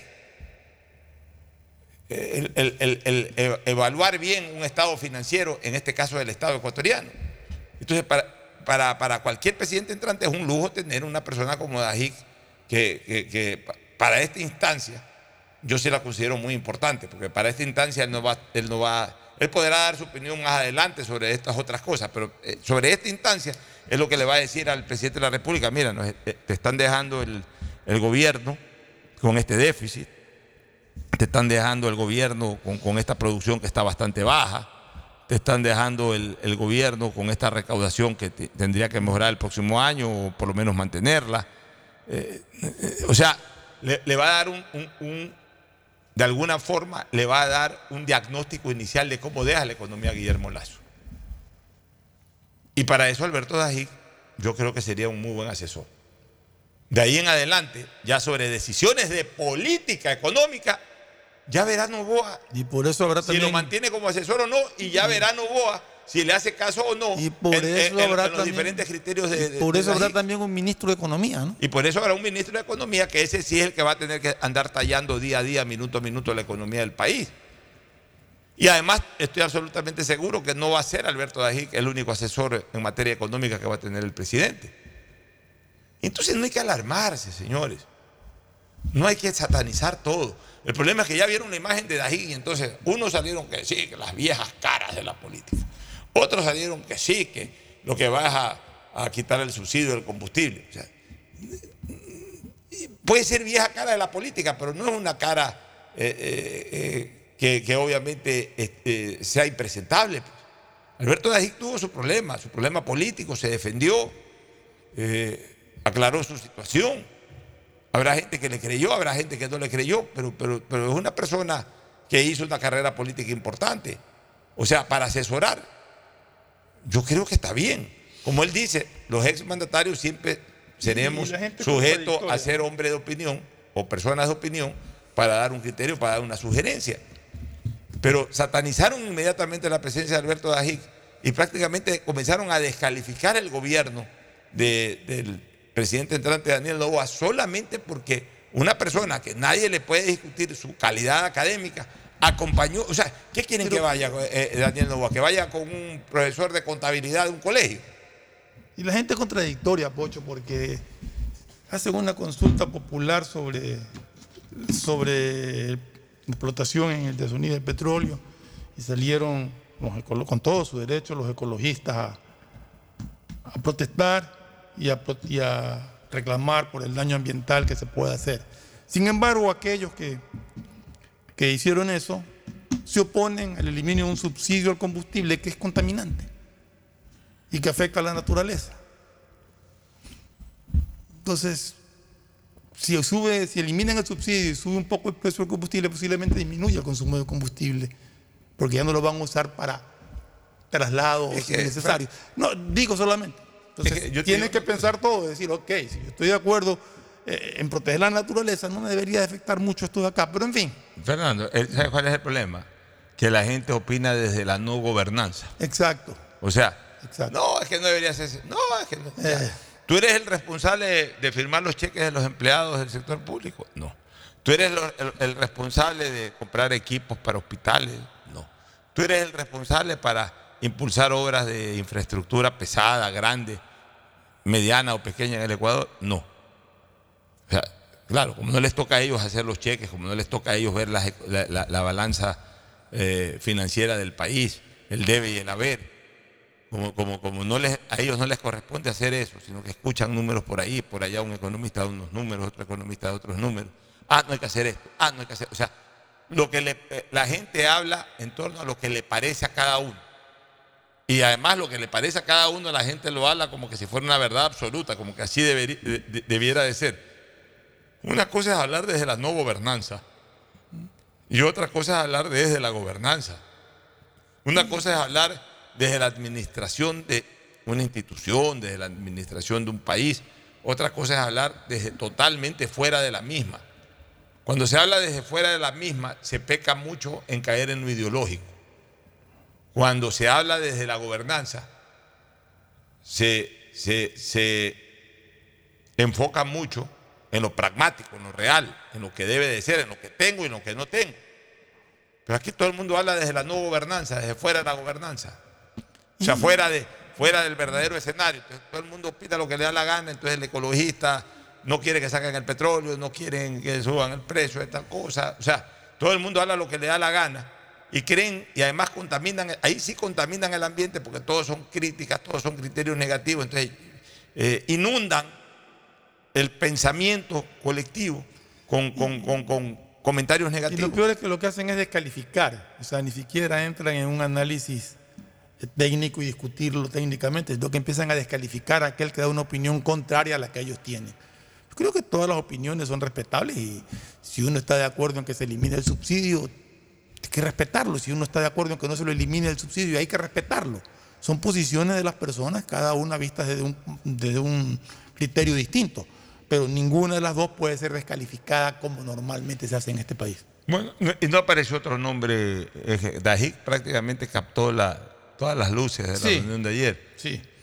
Eh, básicamente se centraron en que había estado. Fue la señora ahí, Sommerfeld. eh, Tuvo la señora Sommerfield. eh, que fue anunciada incluso a partir del resultado inicial de primera vuelta.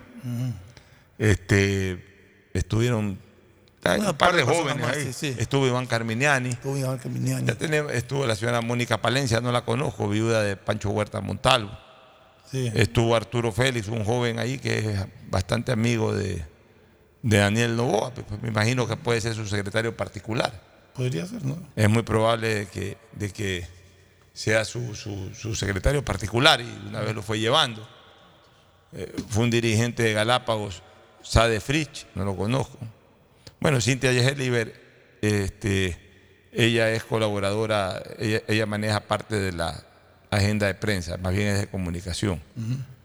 Estas ocho personas, ¿no? ya mencioné a Iván Carminiani y ya, ya mencioné a Gabriela Sommerfield, pero el país requiere que en las próximas horas ya se nombre un ministro de gobierno entrante, un ministro del interior entrante, el propio ministro de economía, ya para ir conociendo también los pensamientos de ellos en distintas materias. Me imagino que ya en esta semana terminará ya de, ya de ¿para, pulir qué, su. para qué vamos a entrevistar hoy a Henry Cucalón? ¿Para qué vamos a entrevistar hoy a, a- a- al, al Capi Zapata? ¿Para qué vamos a entrevistar ya hoy a, Pablo Arosemena? Ya ellos están entregando todo, ya más bien lo que se necesita es entrevistar a quienes lo vayan a que- relevar. Y obviamente estamos dentro de un tiempo prudencial de espera, pues no creo podemos que, pensar que el creo que esta semana tiene. en 48 horas ya de un termina gabinete. de, de definir su. Y seguramente su- entre el su- la sábado y lunes ya se semana conozca el máximo a fines de mes dará a conocer ya No al sé si menos, fines de mes, yo creo que al la menos los más, los, semana. los más importantes de los ministerios en cuanto a, a peso en opinión pública, ¿no? Porque el ministro de Finanzas, el ministro del Interior, ministro de Gobierno, Bueno, el ministro de Salud. Agricultura, ministro de Salud, ministro de Educación, posiblemente son los que... Lo que más, que las más- carteras que más exacto. llaman la atención por la importancia capital que tienen dentro de la administración pública. Bueno, nos vamos a una pausa comercial y retornamos con el segmento deportivo para seguir hablando de la selección. Ya hicimos un análisis también amplio al inicio del programa, pero lo vamos a continuar ahora con Agustín Guevara Murillo, con Tadeo Tinoco y con Ricardo Murillo. Ya volvemos. Auspician este programa. Si necesitas vitamina C, no te preocupes. Pide las tabletas masticables y tabletas efervescentes de genéricos Equagen, 100% de calidad y al alcance de tu bolsillo. Cuando quieras medicamentos genéricos de calidad, siempre pide Equagen. Aceites y lubricantes Gulf, el aceite de mayor tecnología en el mercado. Acaricia el motor de tu vehículo para que funcione como un verdadero Fórmula 1 con aceites y lubricantes Gulf.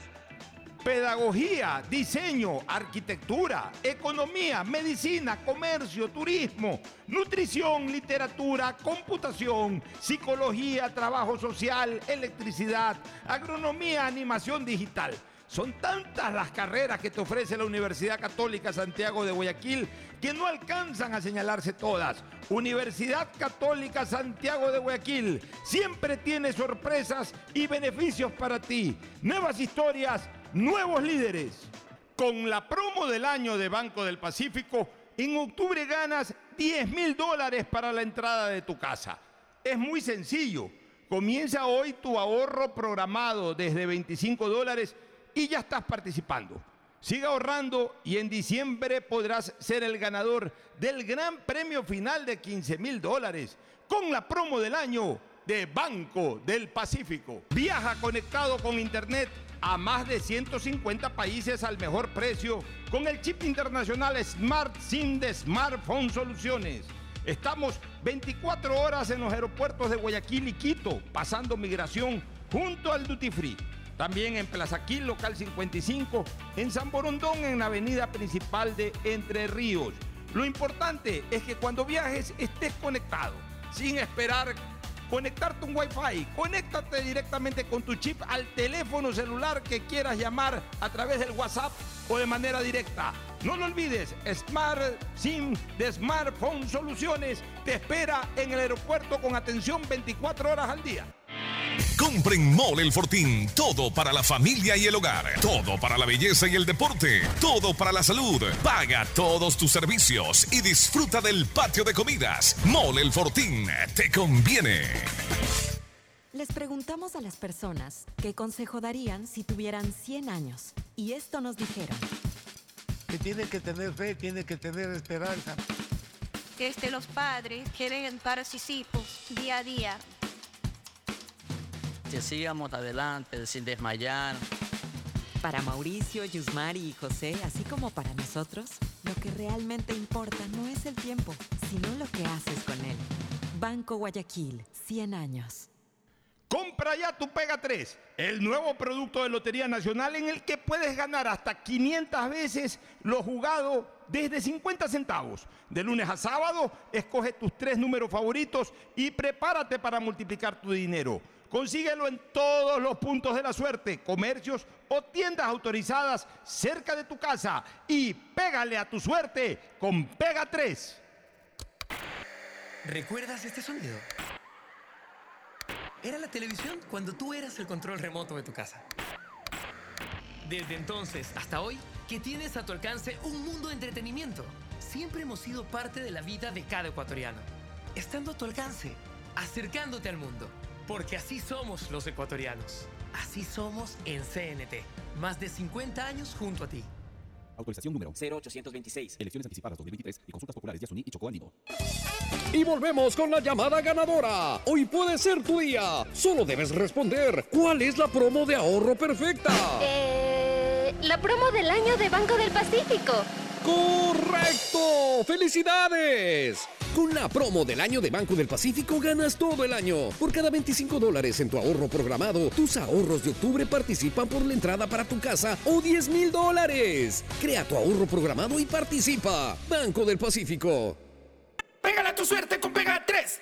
Con Pega 3 ganas hasta 500 veces lo jugado. Tienes 6 días de la semana para pegarle a la suerte. Juégalo de lunes a sábado y no te pierdas el sorteo en vivo cada noche a las 8. Empieza a jugar desde 50 centavos con tus tres números favoritos y atrévete a multiplicar tu dinero. Consíguelo en tiendas cerca de tu casa y puntos de la suerte. No te pierdas la oportunidad de multiplicar hasta 500 veces tu dinero. Pégale a tu suerte con Pega 3. Pégale a tu suerte con Pega 3. CNT siempre ha sido parte de la vida de cada ecuatoriano, estando a tu alcance, acercándote al mundo, porque así somos los ecuatorianos, así somos en CNT, más de 50 años junto a ti. Juega Bingazo, el nuevo bingo familiar del Ecuador con premios para todos. Con un dolarito puedes ganar desde 25 mil dólares con tabla llena. ¿Y si no gano? Cada figura gana mil dólares. ¿Y si tampoco gano? Hay 25 yapas de 500 dólares cada una. ¿Y si... Si sale tu fruta, ganas reintegro. ¡Hartos premios! Y hartos ganadores. Son más de 40 mil dólares en premios. Juega Bingazo todos los sábados a las 9 de la noche por TC Televisión. A solo un dólar. Bingazo, un producto de Lotería Nacional. ¿Recuerdas el sonido? Eras tú, cuando eras el rey de la viborita. Desde entonces hasta hoy, eres un gamer consagrado. Siempre hemos sido parte de la vida de cada ecuatoriano, apoyándote en cada desafío, acercándote al mundo, porque así somos los ecuatorianos. Así somos en CNT. Más de 50 años junto a ti. Estamos en la hora del pocho. En la hora del pocho presentamos Deportes, Deportes. Muy bien, ya estamos en el segmento deportivo, la presencia de Agustín Filoventor Guevara Borillo. Muchas gracias, Pochito. Ya estamos, pues ya se cubrió el cuarto partido dentro de eliminatorias mundialistas. Y nos salvamos, yo creo que nos salvamos, ¿no? Porque realmente Ecuador no apuntó, no tuvo la certeza de llegar con goles, nos falta el gol, tuvo buena defensa. Y un gran arquero, Moisés Ramírez, que no me convencía, nos tapó la boca. No tapaba la boca a nadie, tapó un penal. No, tapar la boca. Cumplió Tapar la boca. Ya eso de tapar la boca ya. es- O sea que uno no puede tener reparo sobre una cosa, es tapar la boca. Es tapar la boca. popular que dice, ¿no? Porque- No, es que ya tiene que, porque ahora es, es- es- es una frase que cogen los odiadores para no, no es en tu caso, sino que los odiadores, ahí está, le tapó la ¿Qué es boca. tapar la boca? Si, si actúa mal, tú tienes que decirlo. De hecho, y si eh. después actúa bien, tienes que reconocer que actuó bien. Eso Así no es taparle la yo- boca a nadie. yo no o sea, el, el hecho de que tenga No una confiaba. buena actuación, y no me refiero al caso específico de Ramírez, sino en general, el hecho de que un futbolista en un momento dado tenga una buena actuación, no es que está tapando lo mal que actuó antes. Y nosotros tenemos la obligación de decir nuestro criterio respecto a la actuación de alguien. Que lo está debiendo también. Bueno, Bueno, Son casos. adelante.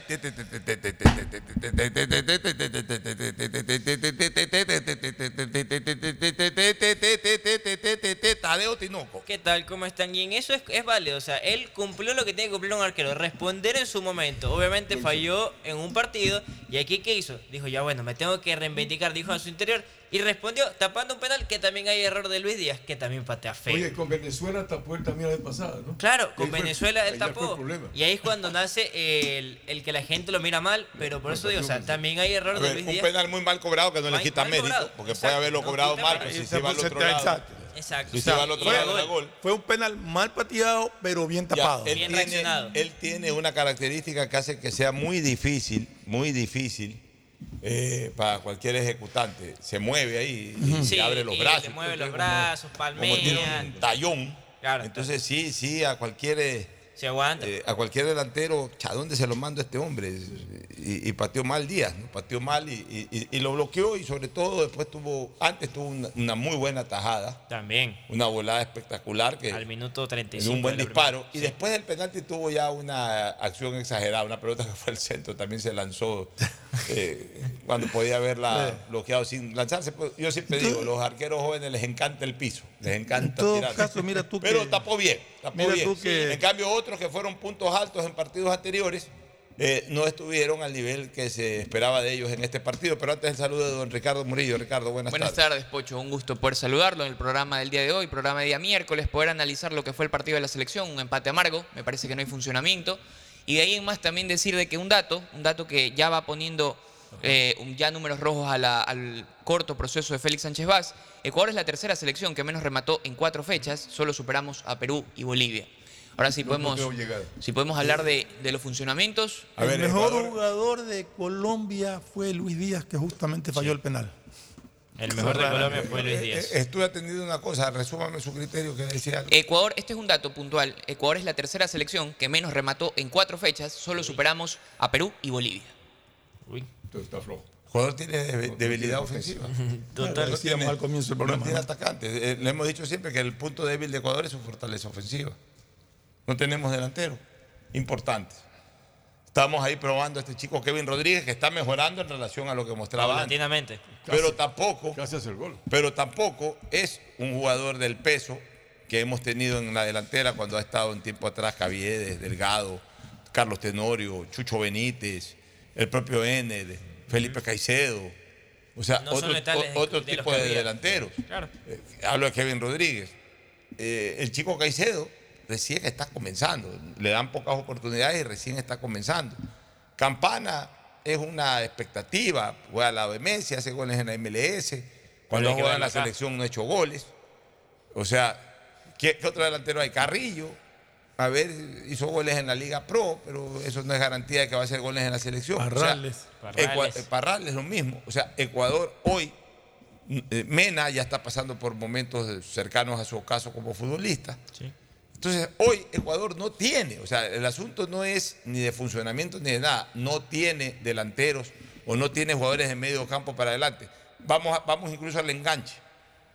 Eh, Hoy Ecuador le está dando esa responsabilidad a Kendry Páez, porque además no tiene. No, No, pero el mal funcionamiento va más allá de eso, me parece. No, un poco de Sí, parte de el la, mal la estadística funcionamiento del gol. comienza, no, el mal funcionamiento, si que queremos llamarle mal funcionamiento, comienza con saber si tienes o no tienes. Con lo que cuenta uno. O sea, si no tienes delanteros importantes, si no tienes enganches eh, que verdaderamente hoy trasciendan, o sea, ¿cómo puede funcionar bien? O sea, Kendry Páez es un jugador en construcción. Que no se le puede poner todo el peso. Ya, pero aparte de Kendry Páez, ¿quién- ¿qué más tiene el fútbol ecuatoriano para un enganche?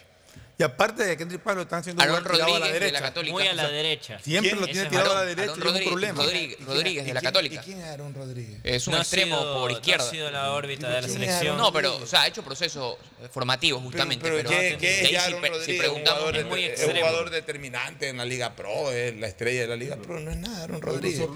Junior Sornosa, que yo siempre he dicho que, mire, Junior Sornosa, en la lista de los mejores 10 del fútbol ecuatoriano no asoma ni, ni, ni Ni como a- aficionado. de- Ni de sombra. O sea, de sombra, por eso ahí. Cuando uno habla de los grandes 10 del fútbol ecuatoriano, se remonta a la época de Jorge Bolaños, de Polo Carrera, de José Volter Villafuerte, de Edison Méndez, de Palillo Alex Torres Garcés. de Palillo.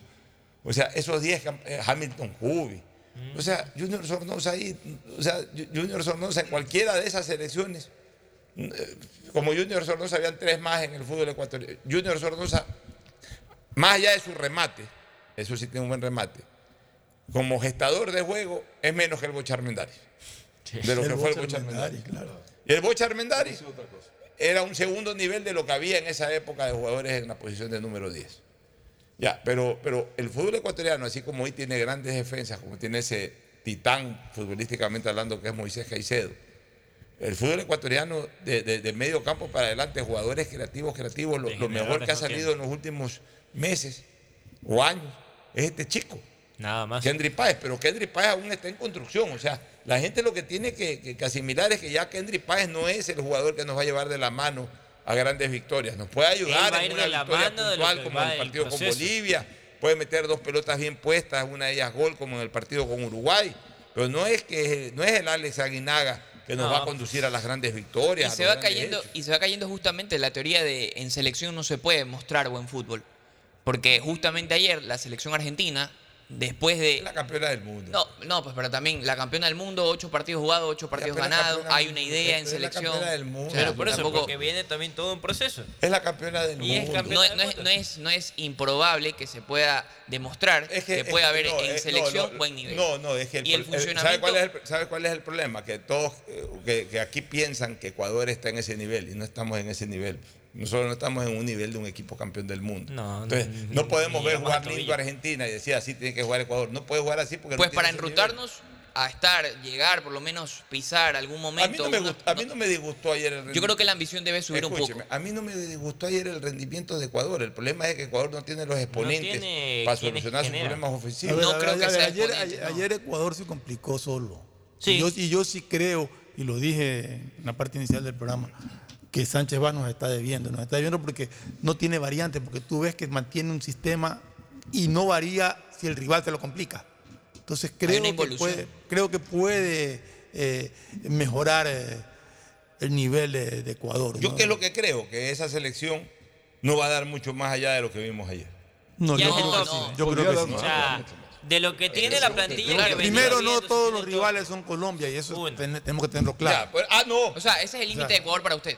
No, yo no estoy diciendo que yo no estoy diciendo que es el límite. Yo, yo creo que puede dar un poquito más, pero no mucho más como la gente piensa. O sea, ha- hay gente que piensa que No es ayer- desarrollador. Hay gente que piensa que ayer Ecuador tuvo una falsa presentación. Para mí no tuvo una No. falsa presentación. Falsa presentación es cuando juega totalmente distinto a lo que puede ser. Para mí Ecuador es más o menos eso y quizás un poquito más y que está prendido algún jugador que ayer estuvo apagado. Punto. Igual puede Ecuador de media cancha para adelante no tiene nada. El fútbol ecuatoriano hoy no tiene nada. Salvo que con el pasar de los meses Jordi Caicedo demuestre un poco más. Mira, ayuda. O sea, Ender Valencia, Ender Valencia está demasiado solo y no, no se pero puede esperar que ayuda. Valencia Es un error que- Yo le decía que a nosotros nos hizo falta un jugador que proyecta mucho ofensivamente y es Pervis Estupiñán. Sí, largo. Eso, Y él eso proyecta muchísimo ayer. ofensivamente. Él ha hecho falta. Y, y ha hecho falta. Ayer hizo falta. Johanner quiere Ya, mostrar, por pero no es lo eso. mismo. Entonces, por eso, cuando yo hablo de un poquito más, Ya. ya el rato que esté Pervis, ahí vamos a tener un poquito más. Sí, Ya, o sea, y- vamos a no mejorar es, el que llega- no es que va a llegar Pervis Estupiñán A y mejorar, no, a arreglar todo. No, entonces no hay responsables. ¿Ah? No hay responsables entonces. No, O que sea, si hay. ¿En qué sentido no hay responsables? O sea, está diciendo de que lo que tenemos Primero, es para lo a que... ver, primero que, escúcheme, primero es que para mí ayer no, no hubo ninguna catástrofe. No. No, O sea, sí, hubo- no, pero ¿qué o sea, le gustó lo que vio. Es saludable Ah, lo que Le pasó. gustó el rendimiento que vio. O sea, eh, hablemos primero en torno al resultado. O sea, eh, el empatar con Colombia. O sea, ¿usted qué piensa? ¿Que se van a ganar todos los partidos? En, en- hay que ganar todos los Ya partidos. No, pero si soy invicto. local, yo debo de No. tomar la postura inicialista. Ya, a ver, si soy local, puedo empatar, puedo Y perder, puedo Colombia ganar. sintió en un momento del partido que Ecuador no tenía la intención y tomaron Eh, ellos la pero postura. quién- eh, a ver, Pero no es cuestión de tener la intención. De intenciones no se, no se gana un partido, sino de eficiencia, de, de- de- de- de efectividad. El efectivo Ecuador no tiene gol. Ya, si quiere le pongo 11 delanteros del fútbol ecuatoriano y nos meten 20 a 0. No hacemos un gol, ya, ya. Como pongo 11 delanteros nos van a hacer 20 goles, pero le pongo los 11 delanteros no hacemos un gol. ¿Y para el gol qué debe haber? Debe haber jugadores con, no, debe haber jugadores. finos. Comience por tener jugadores contundentes. jugadores o sea, finos, que primero tiene, antes que hablar de, olvídese esa palabra funcionamiento. Si no tiene jugadores, ¿cómo puede funcionar? El, O sea, medio, como el que- medio campo para mí está mal armado, realmente. Pero, a ver, ¿cómo armaría usted el medio campo? Por ejemplo, Grueso es un volante 5 Ya, neto. y en este sistema de Félix Sánchez Vaz me parece que un jugador de esas características no va. Por ¿Por qué ende, no va? por ende yo metería. juega ahí- sin cinco. No, no, no. Jugar Yo metería un volante mixto. Por el Ya, ya sistema lo de tiene Félix Caicedo. Sin. No, no, no. Yo pondría ahí Oscar Zambrano con Moisés Caicedo. No. Me parece que tiene mejores características por el sistema de juego. O sea, es un jugador, el día de ayer justamente, los centrales buscaban a alguien que les limpie y Grueso, en vez de estirar la línea, se apegaba mucho a ellos. O sea, hay una parte ahí que tiene un, un rendimiento muy rústico, no va acorde Ahí al ahí de... subió A ver, pero seamos una cosa. y Félix seamos Torres una ante cosa. eso. Lo que usted está diciendo. Un jugador actúa así por disposición técnica. Punto. El Disposición técnico es el que le dice, pégate más acá o sal más. O métete un Nunca ayudó a los centrales, es más. O sea, yo siempre- No lo, va, no lo va a cambiar, No, lo va a cambiar porque ponga otro jugador, porque si el técnico a ese otro jugador que usted nombra le dice, pégate más, se va a O pegar sea, más. a mí, a mí escúcheme una cosa. Piense de otra manera más bien. La presencia de ese jugador, llamado Carlos Grueso, es lo que le da tranquilidad a Moisés. Caicedo para Sí. ir. Para librarse como se librarse. Ir por aquí, por allá. Donde usted no tenga un jugador de ese Muy nivel. alejado también. No, no, No, no. muy alejado. Que también. cubra el espacio que O sea, deja Moisés. Moisés nunca, o sea, tenía un reparo atrás, tenía alguien que lo espere, pero había momentos también en donde él sentía, se sentía muy inconexo. No. No, se no sentía se muy sentía inconexo. muy inco- Estando, o- estando No, Joao Ortiz en ya, la banca. Nunca se sintió con eso. Yo creo que, que, que Moisés sí, Moisés tuvo un, par- un partido excelente. Un partido limpio. Corrió, Pero- marcó, pero lo vio, quitó, lo vio, profundizó. lo vio que hizo sinergia con, corners. lo vio, con- libre, sinergia con Lo grueso. bloquearon también. Si Sinergia, tiene- ¿cu- ¿Cuántas veces han jugado? Pues si viven jugando juntos. Si es la media que se, permanente de Y Ecuador. ellos nada más Entonces, cambiaron con. Jackson Méndez en el Mundial. ¿Qué es lo que yo más. creo, qué es lo que yo creo que ayer a Ecuador le faltó? yo creo que los laterales de Ecuador no son lo suficiente No. para, para, para jugar Sí, como quiere jugar Sánchez falta muchísimo ahí. Al faltar Pervis Estupiñán, yo le he dicho que ese chico Chávez, usted me lo puso por los cielos, a este chico Chávez. Ha respondido, pero no la esperaba que esperaba. respondido. Es bueno para o la sea, marca. yo lo veo, yo Lo siempre dije, yo siempre dije en Ah, este no. programa que a mí me parecía que Beder Caicedo era más similar en su estilo de juego más A Pervis. a, sí. A Pervis Sí. Estupiñán. Lo ponen a este, a este chico Chávez. Y mire, ahí ya ni siquiera puedo hablar de que, ah, que por el equipo, porque ambos son de Independiente del Valle. Lo que sí puedo hablar es que Beder Caicedo ya es un jugador con bastante edad. O sea, ya tiene 27, 28, este tiene 21. Y entonces le comienzan a dar titularidad a esos jugadores de 20, 21. Es para también, ya sabemos, ya, sabe- ya sabemos lo que quieren hacer con esos jugadores de 21 años. Pero bueno, eh, por ahí faltó. Pero eso, eso sí es subsanable. Sí. ¿Por qué es subsanable? Porque ya vendrá Estupiñán en el próximo partido. Estupiñán es el dueño indiscutible de ese puesto. Me preocupa por la derecha. Solo Para mí. Preciado no es un jugador, eh, para mí es un jugador común y corriente. Y Hurtado menos incluso que Preciado. O sea, yo no veo a Preciado. Que no lo vimos también. Bueno, Hurtado pero es más ayer entró Ya. y Yo nada, Preciado que no lo veo más que la bomba, que no es la bomba, ¿cómo se llamaba este que jugó en Emelé, en Barcelona, en la selección? Que la hormiga Hurtado. Paredes. No, que la hormiga hormiga La hormiga pared, Hurtado la hormiga. Yo lo veo de, de ese nivel de hormiga Paredes, que coge la pelota. Que quiere correr a lo loco. O sea, quienes vimos jugar a Ulises de la Cruz, sabemos la diferencia. Ya. O incluso otros jugadores que no llegaron así a brillar a gran altura en selección, pero por ejemplo, es mucho menos que un Danes Eso te Coronel. iba a decir, Danes Coronel. Ya, es mucho menos que, que un. Perlaza. No, Es mucho menos, o sea, sí, pero hablemos ya de los de- de- de jugadores así muy arremetedores. Neisser Reajo, eh, que también podía jugar muy bien de marcador derecho, era mucho más. O sea, este es un jugador ahí que toca la pelota, habi- a- a- eh, tiene su habilidad, eso les encanta a la gente también, que coge, que Es rápido. Quiere es, es rapidito. Pero no es un jugador que, no es, no es un vendaval por derecha. Entonces, Ecuador necesita dos vendavales Sí, ya tiene y uno. no los tiene. En la época del Bolillo Gómez, Chalá trabajaba muy bien por las bandas, por izquierda o por derecha. Eh, eh, eh, traba- eh, eh, es más, el Bolillo Gómez lo hacía trabajar mucho por izquierda a Chalá, porque por la derecha tenía a, a Ulises de la Cruz, que era el que a- por ahí arrancaba, pero por la izquierda tenía a Guerrón, que era tieso. Entonces a Guerrón lo dejaba marcando y lo ponía, quedaba. lo ponía a Clever Chalá. Guerrón lo que hacía era meter pelotazos en falta eso, falta eso. O sea, el problema de Ecuador no es la zona medular del mediocampo. El problema de Ecuador es que si vas a jugar con línea de tres y con cinco volantes, los laterales no pesan, al menos los que jugaron ayer. Y sigo sosteniendo, el enganche es un jugador en construcción. Que así como aportó con un buen gol frente a Bolivia y un par de buenas asistencias frente a Uruguay, no es un jugador que domina la cancha a los 90 minutos. Y ayer prácticamente pasó desapercibido Kendry Páez. No por eso ya vamos a pedir que se los manden a la banca. No, que no. es, es un jugador en construcción y es un jugador que ha mostrado paso. personalidad y tiene que seguir. Adelante, el problema de Ecuador es adelante. El problema de Ecuador es adelante porque Ecuador no tiene gol. Miren, a Kevin Rodríguez yo lo he criticado eh, eh, cuando lo llevaron al Mundial, incluso cuando lo convocaron y lo hicieron jugar algunos minutos del partido con Argentina.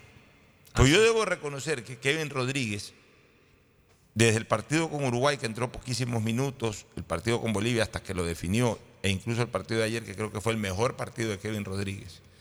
Kevin Rodríguez está Ayer que arrancó de titular. Claro, Kevin partido- Rodríguez. Ya, a ver, le falta gol. Como, Depurar la calidad. le falta gol. O sea, tiene que hacer más goles. Tiene, tiene que, ser, tiene que ser más goleador.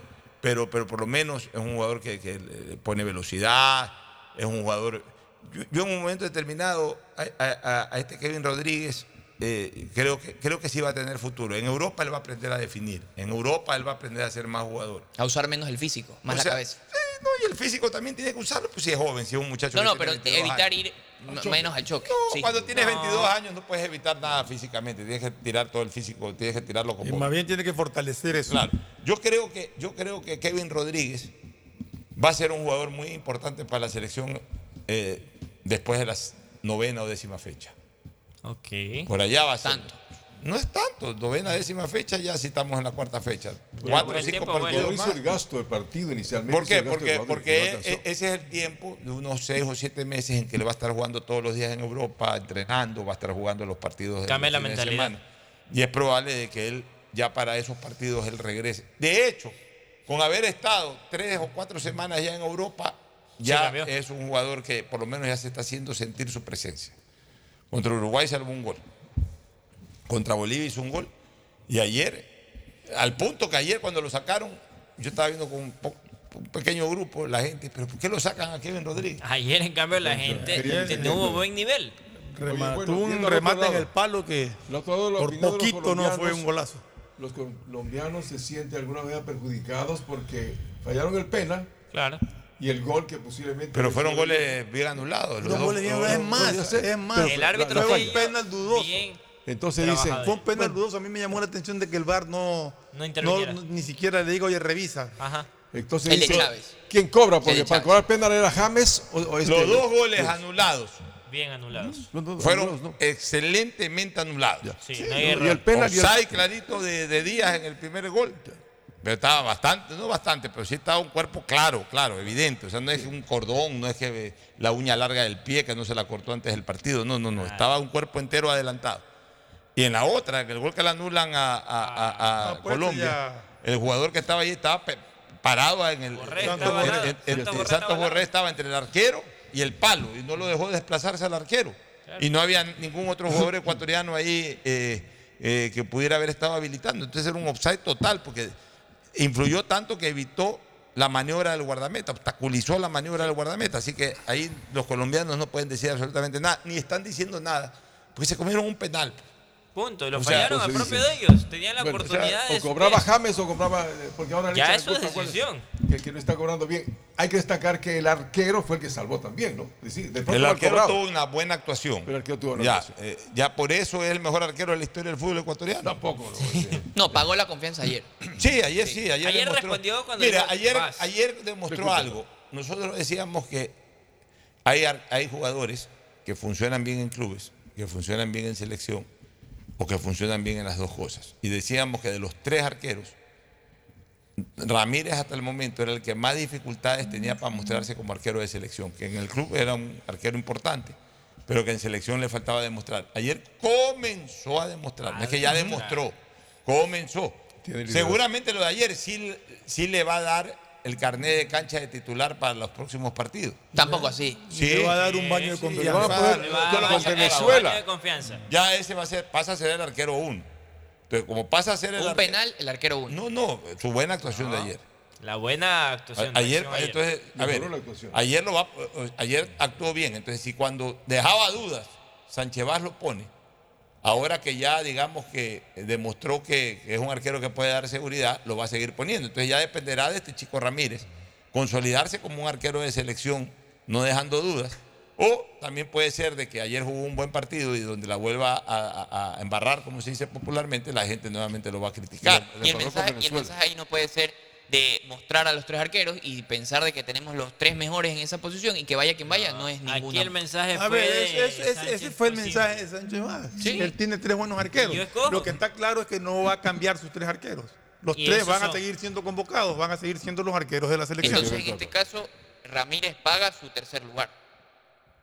Ah, Ramírez, ayer, ya- el Ya más criticado, el más criticado nos salvó el partido, Punto. tapando el penal. O sea, está haciendo Entonces, eso hace que gane confianza él mejor. y que también el aficionado le coja un poco más de confianza de la que Ya, o sea, o disminuya la Ya desconfianza después que yo le digo, ya con la actuación de ayer, él lo que dice es, a ver, profesor, aquí le devuelvo el carnet de cancha de, de titular. Ya, tenlo nomás ahí, que el próximo partido también lo vas a tener. Que justifica realmente su tercer, su tercera posición, o sea, como Es que ya ahorita, o- a ver, justifica... O sea, ahorita ya no va a haber alguien que quiera, no, sal- que saquen a No, Ramírez. no, ya ahorita- no, ahorita Ahora- no. Ahorita, no, este rato. es que, míralo así, Este ponga lo a quien aplauden. ponga en el arco, le da lo mismo. Ahorita. Pero le va a dar más chance a este muchacho porque además este es el más joven. Digamos que hablemos de un buen pensamiento, de un mal pensamiento. El buen pensamiento es que como es el más joven ya lo va formando para que sea el arquero de los próximos 10 años del fútbol ecuatoriano. El mal pensamiento es que como es joven y también hay que venderlo, pues bueno, ponlo para, para ver si se lo puede vender. La verdad, pues. Todo, va a ser. Vámonos a una pausa y retornamos. Ahora, ya. Vamos a ver lo que viene después. Recordemos que faltan, el, el mundial es el 2026, Claro. entonces sí necesita ir posiblemente formando un Oye, arquero. y no subestimes de ninguna manera el partido con Venezuela, que es durísimo. No, eso va a ser fuerte.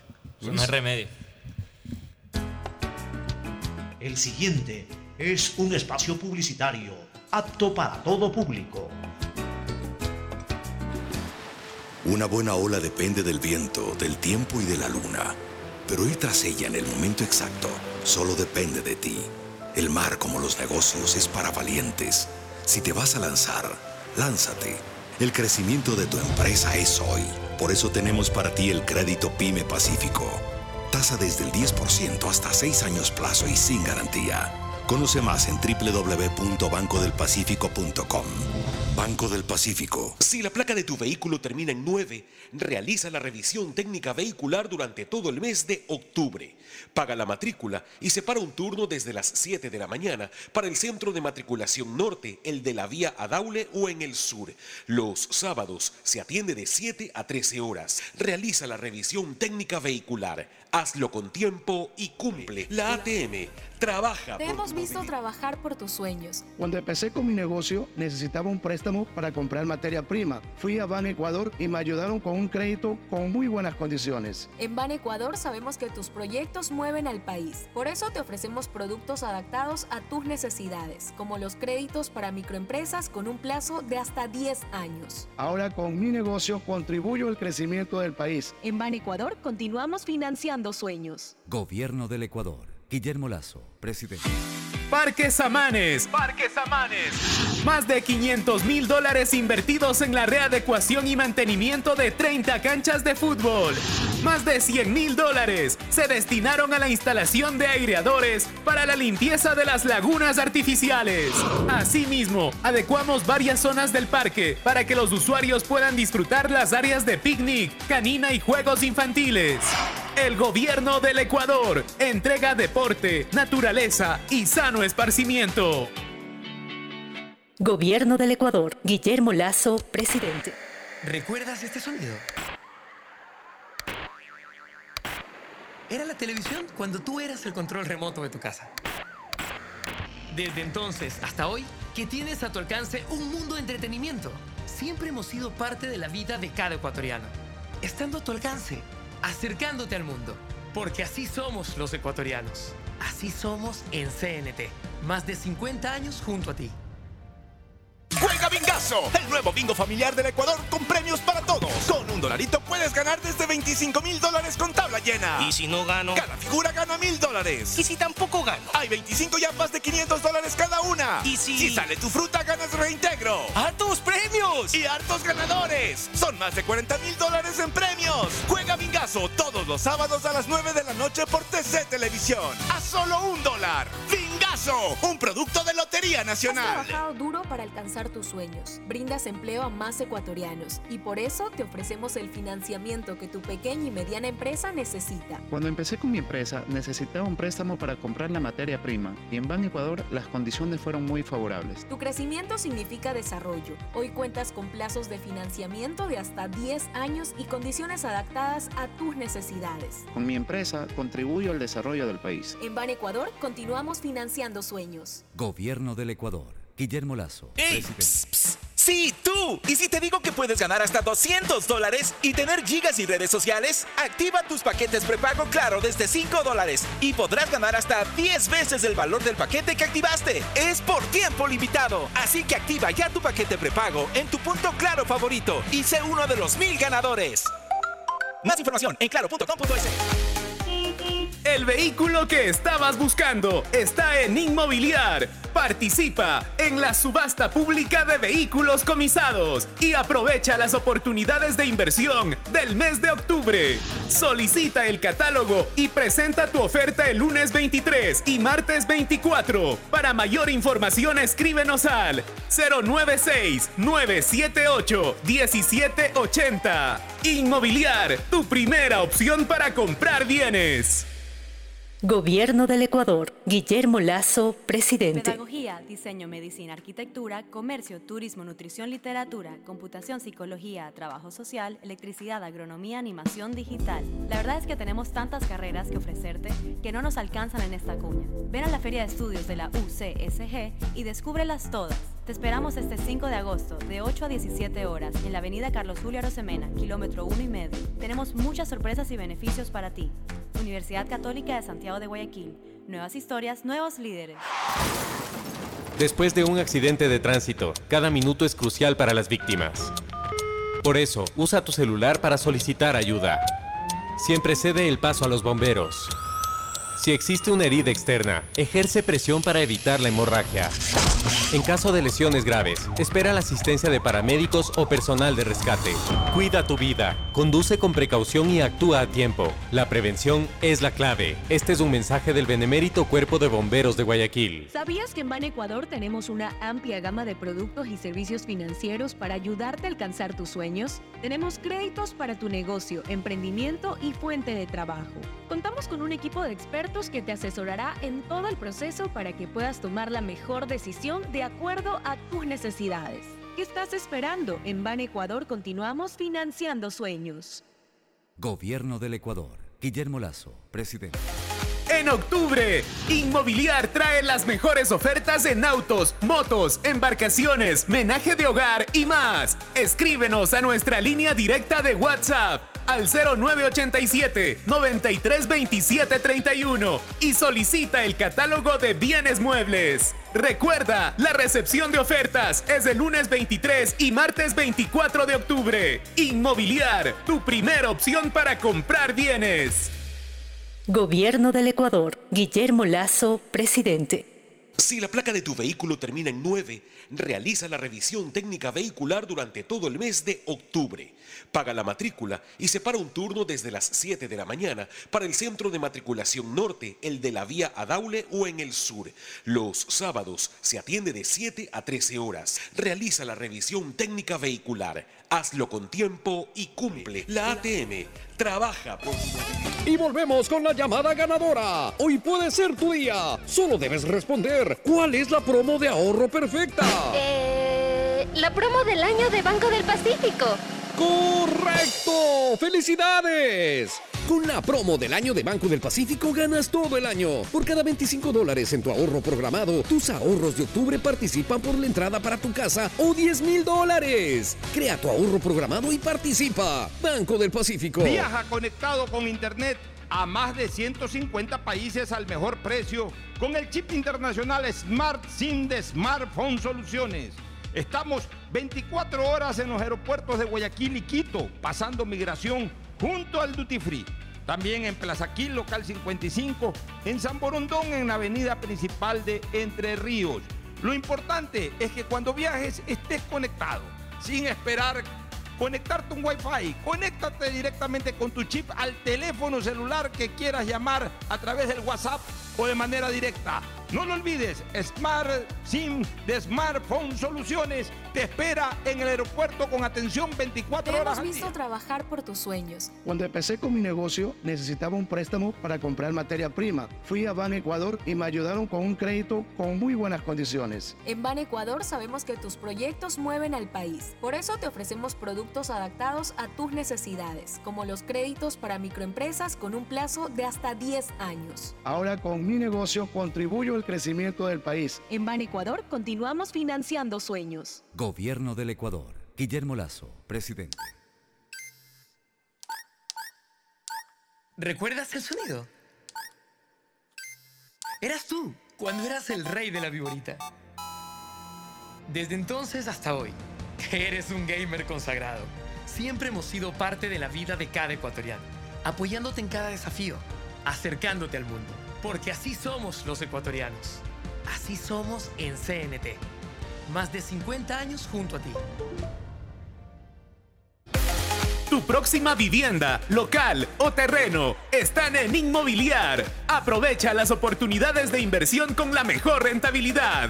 Participa en la próxima subasta pública de bienes inmuebles. Solicita el catálogo y presenta tu oferta el lunes 23 y martes 24 de octubre. Para mayor información, escríbenos al 096-978-1780. Inmobiliar, tu primera opción para comprar bienes. Gobierno del Ecuador. Guillermo Lazo, presidente. Solo Bet593 te regala 10 dólares para que los multipliques pronosticando y jugando en la casa de pronósticos más pro del país. Recíbelos registrándote en www.bet593.es utilizando el código GOL. Regístrate ahora y empieza a convertir dinero. Recuerda código GOL, GOL, GOL. Bet593.es. Patrocinador oficial de la Liga Pro Bet 593. Somos Lotería Si Nacional. necesitas vitamina C, no te preocupes. Pide las tabletas masticables y tabletas efervescentes de genéricos Equagen. Juega Bingazo, el nuevo bingo familiar del Ecuador con premios para todos. Con un dolarito puedes ganar desde 25 mil dólares con tabla llena. Y si no gano. Cada figura gana mil dólares. Y si tampoco gano. Hay 25 yapas de 500 dólares cada una. Y si- Si sale tu fruta, ganas reintegro. ¡Hartos premios! Y hartos ganadores. Son más de 40 mil dólares en premios. Juega Bingazo todos los sábados a las 9 de la noche por TC Televisión. A solo un dólar. Bingazo, un producto de Lotería Nacional. Compren Mole el Fortín. Todo para la familia y el hogar. Todo para la belleza y el deporte. Todo para la salud. Paga todos tus servicios y disfruta del patio de comidas. Mole el Fortín. Te conviene. Parques Samanes. Parques Samanes. Más de 500 mil dólares invertidos en la readecuación y mantenimiento de 30 canchas de fútbol.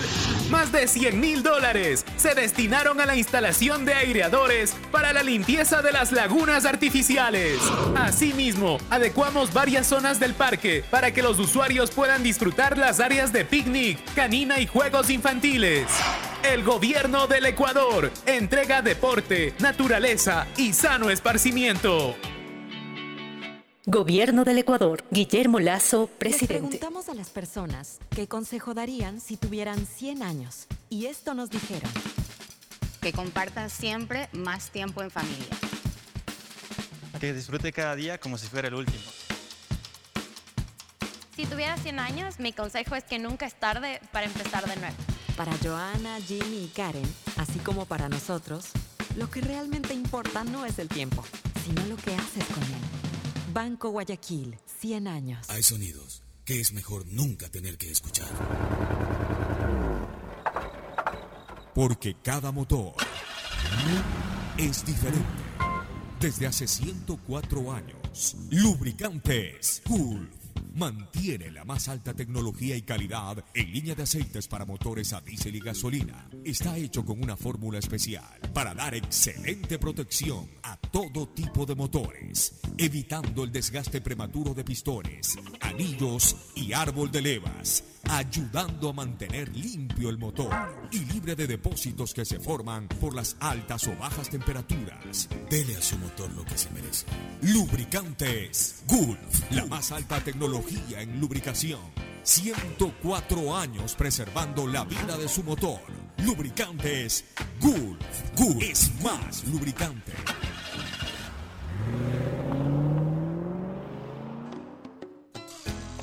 Fin del espacio publicitario. Usted está escuchando un programa de opinión, categoría O, apto para todo público. Muy bien.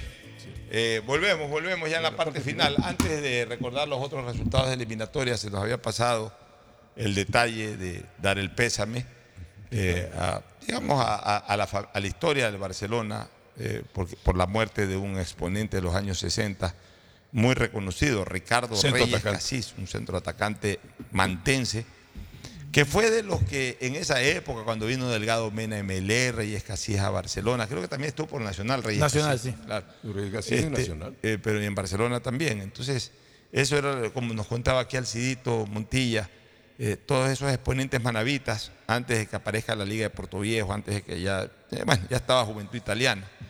Pero, Estibadores navales también. estibadores navales, pero estos jugadores que se venían especialmente a Guayaquil era lo que cautivaban a los pobladores manavitas pues a seguir a Barcelona, Emelec, por eso que tienen muy, muy, muy buena hinchada desde esa época los equipos de Guayaquil. Y uno de esos grandes jugadores fue Reyes Casís, este, de Manta era Reyes Sí, Casís. que Ricardo Reyes. Así estuve. Buen futbolista. Amistad con la familia Y buena de los Reyes, porque son de Manta, eran amigos.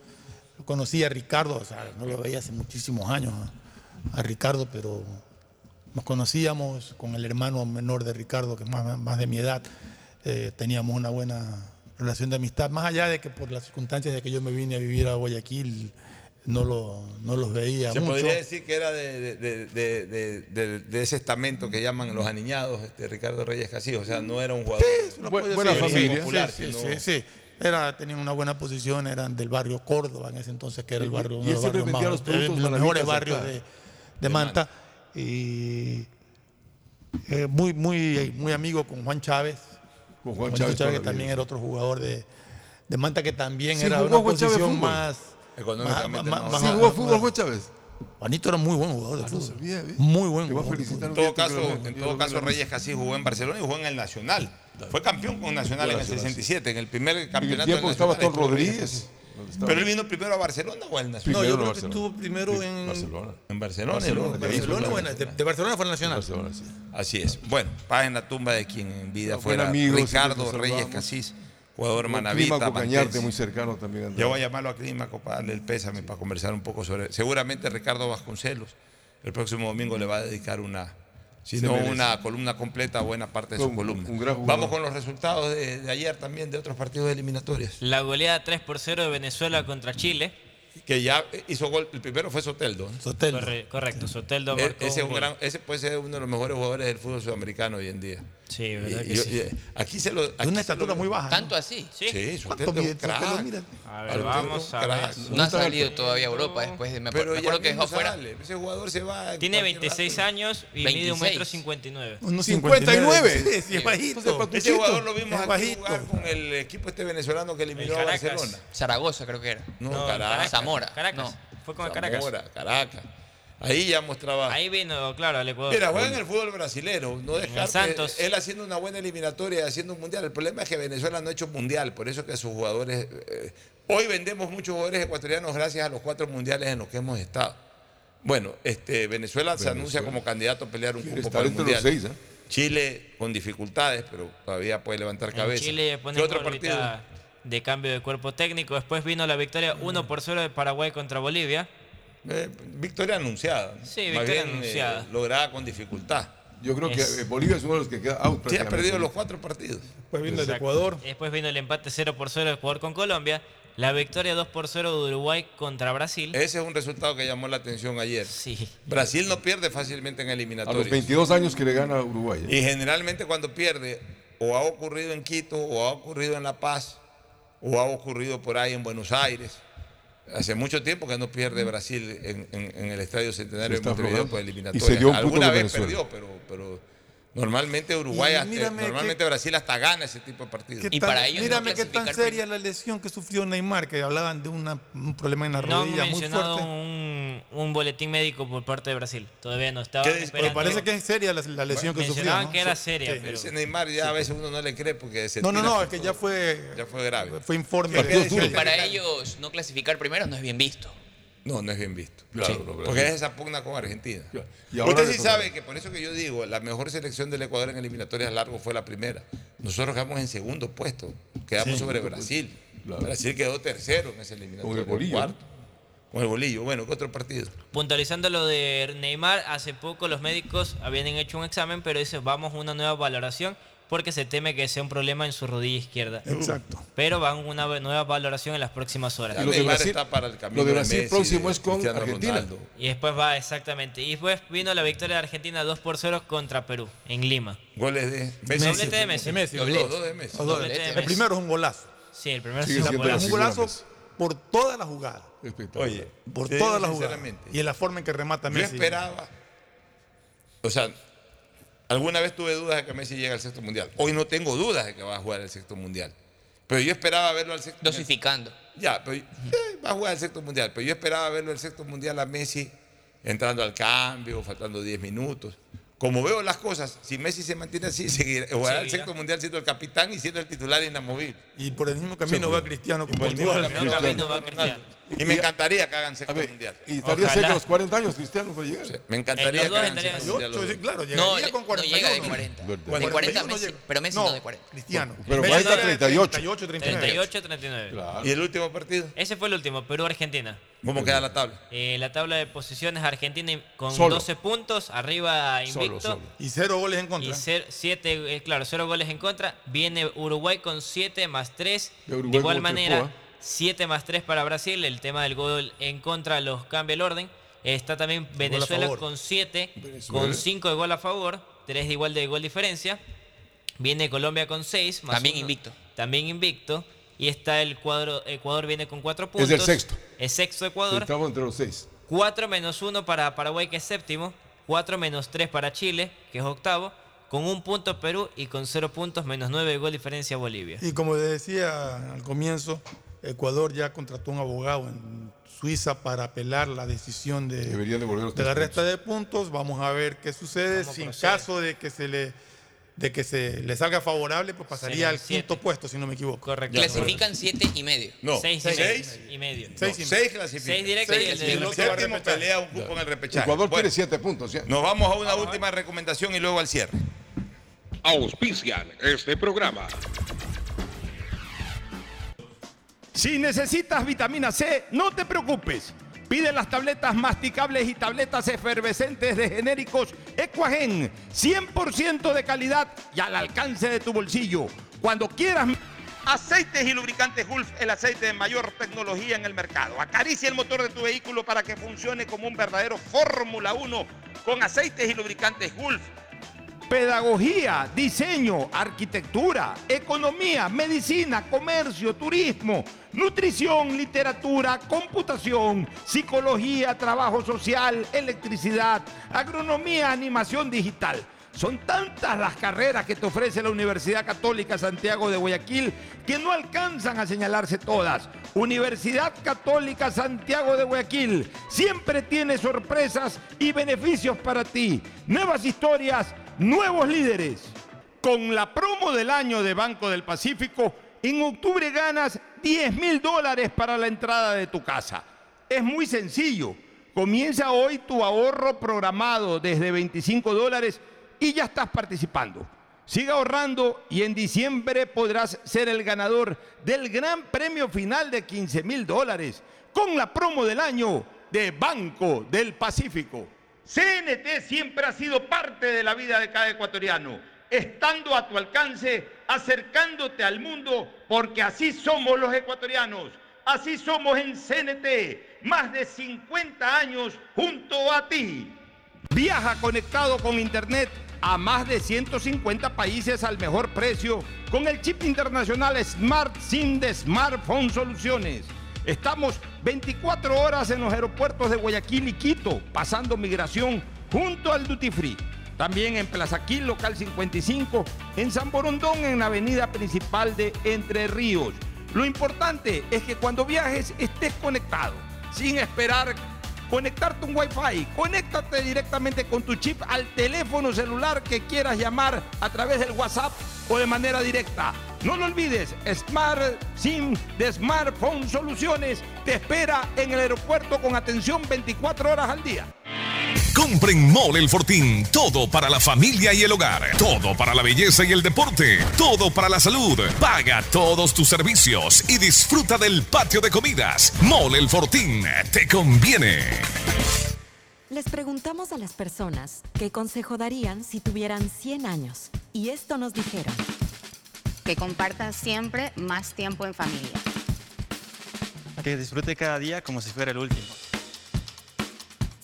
Si tuviera 100 años, mi consejo es que nunca es tarde para empezar de nuevo. Para Joana, Jimmy y Karen, así como para nosotros, lo que realmente importa no es el tiempo, sino lo que haces con él. Banco Guayaquil, 100 años. Y volvemos con la llamada ganadora. Hoy puede ser tu día. Solo debes responder. ¿Cuál es la promo de ahorro perfecta? Eh, la promo del año de Banco del Pacífico. ¡Correcto! ¡Felicidades! Con la promo del año de Banco del Pacífico ganas todo el año. Por cada 25 dólares en tu ahorro programado, tus ahorros de octubre participan por la entrada para tu casa o 10 mil dólares. Crea tu ahorro programado y participa. Banco del Pacífico. Compra ya tu Pega 3, el nuevo producto de Lotería Nacional en el que puedes ganar hasta 500 veces lo jugado desde 50 centavos. De lunes a sábado, escoge tus tres números favoritos y prepárate para multiplicar tu dinero. Consíguelo en todos los puntos de la suerte, comercios o tiendas autorizadas cerca de tu casa y pégale a tu suerte con Pega 3. ¿Recuerdas este sonido? Eras tú cuando rebobinabas el cassette con el esfero. Desde entonces hasta hoy, que compartes tu playlist con el mundo, siempre hemos sido parte de la vida de cada ecuatoriano. Estando cuando te sentías solo, acercándote al mundo. Porque así somos los ecuatorianos. Así somos en CNT. Más de 50 años junto a ti. Autorización número 0824. Elecciones anticipadas 2023 y consultas populares de Asuní y Chocó Andino. Pégala tu suerte con Pega 3. Con Pega 3 ganas hasta 500 veces lo jugado. Tienes 6 días de la semana para pegarle a la suerte. Juégalo de lunes a sábado y no te pierdas el sorteo en vivo cada noche a las 8. Empieza a jugar desde 50 centavos con tus tres números favoritos y atrévete a multiplicar tu dinero. Consíguelo en tiendas cerca de tu casa y puntos de la suerte. No te pierdas la oportunidad de multiplicar hasta 500 veces tu dinero. Pégale a tu suerte con Pega 3. Pégale a tu suerte con Pega 3. Juega Bingazo, el nuevo bingo familiar del Ecuador con premios para todos. Con un dolarito puedes ganar desde 25 mil dólares con tabla llena. ¿Y si no gano? Cada figura gana mil dólares. ¿Y si tampoco gano? Hay 25 yapas de 500 dólares cada una. ¿Y si... Si sale tu fruta, ganas reintegro. ¡Hartos premios! Y hartos ganadores. Son más de 40 mil dólares en premios. Juega Bingazo todos los sábados a las 9 de la noche por TC Televisión. A solo un dólar. Bingazo, un producto de Lotería Nacional. ¿Recuerdas este sonido? Era la televisión cuando tú eras el control remoto de tu casa. Desde entonces hasta hoy, que tienes a tu alcance un mundo de entretenimiento. Siempre hemos sido parte de la vida de cada ecuatoriano. Estando a tu alcance, acercándote al mundo. Porque así somos los ecuatorianos. Así somos en CNT. Más de 50 años junto a ti.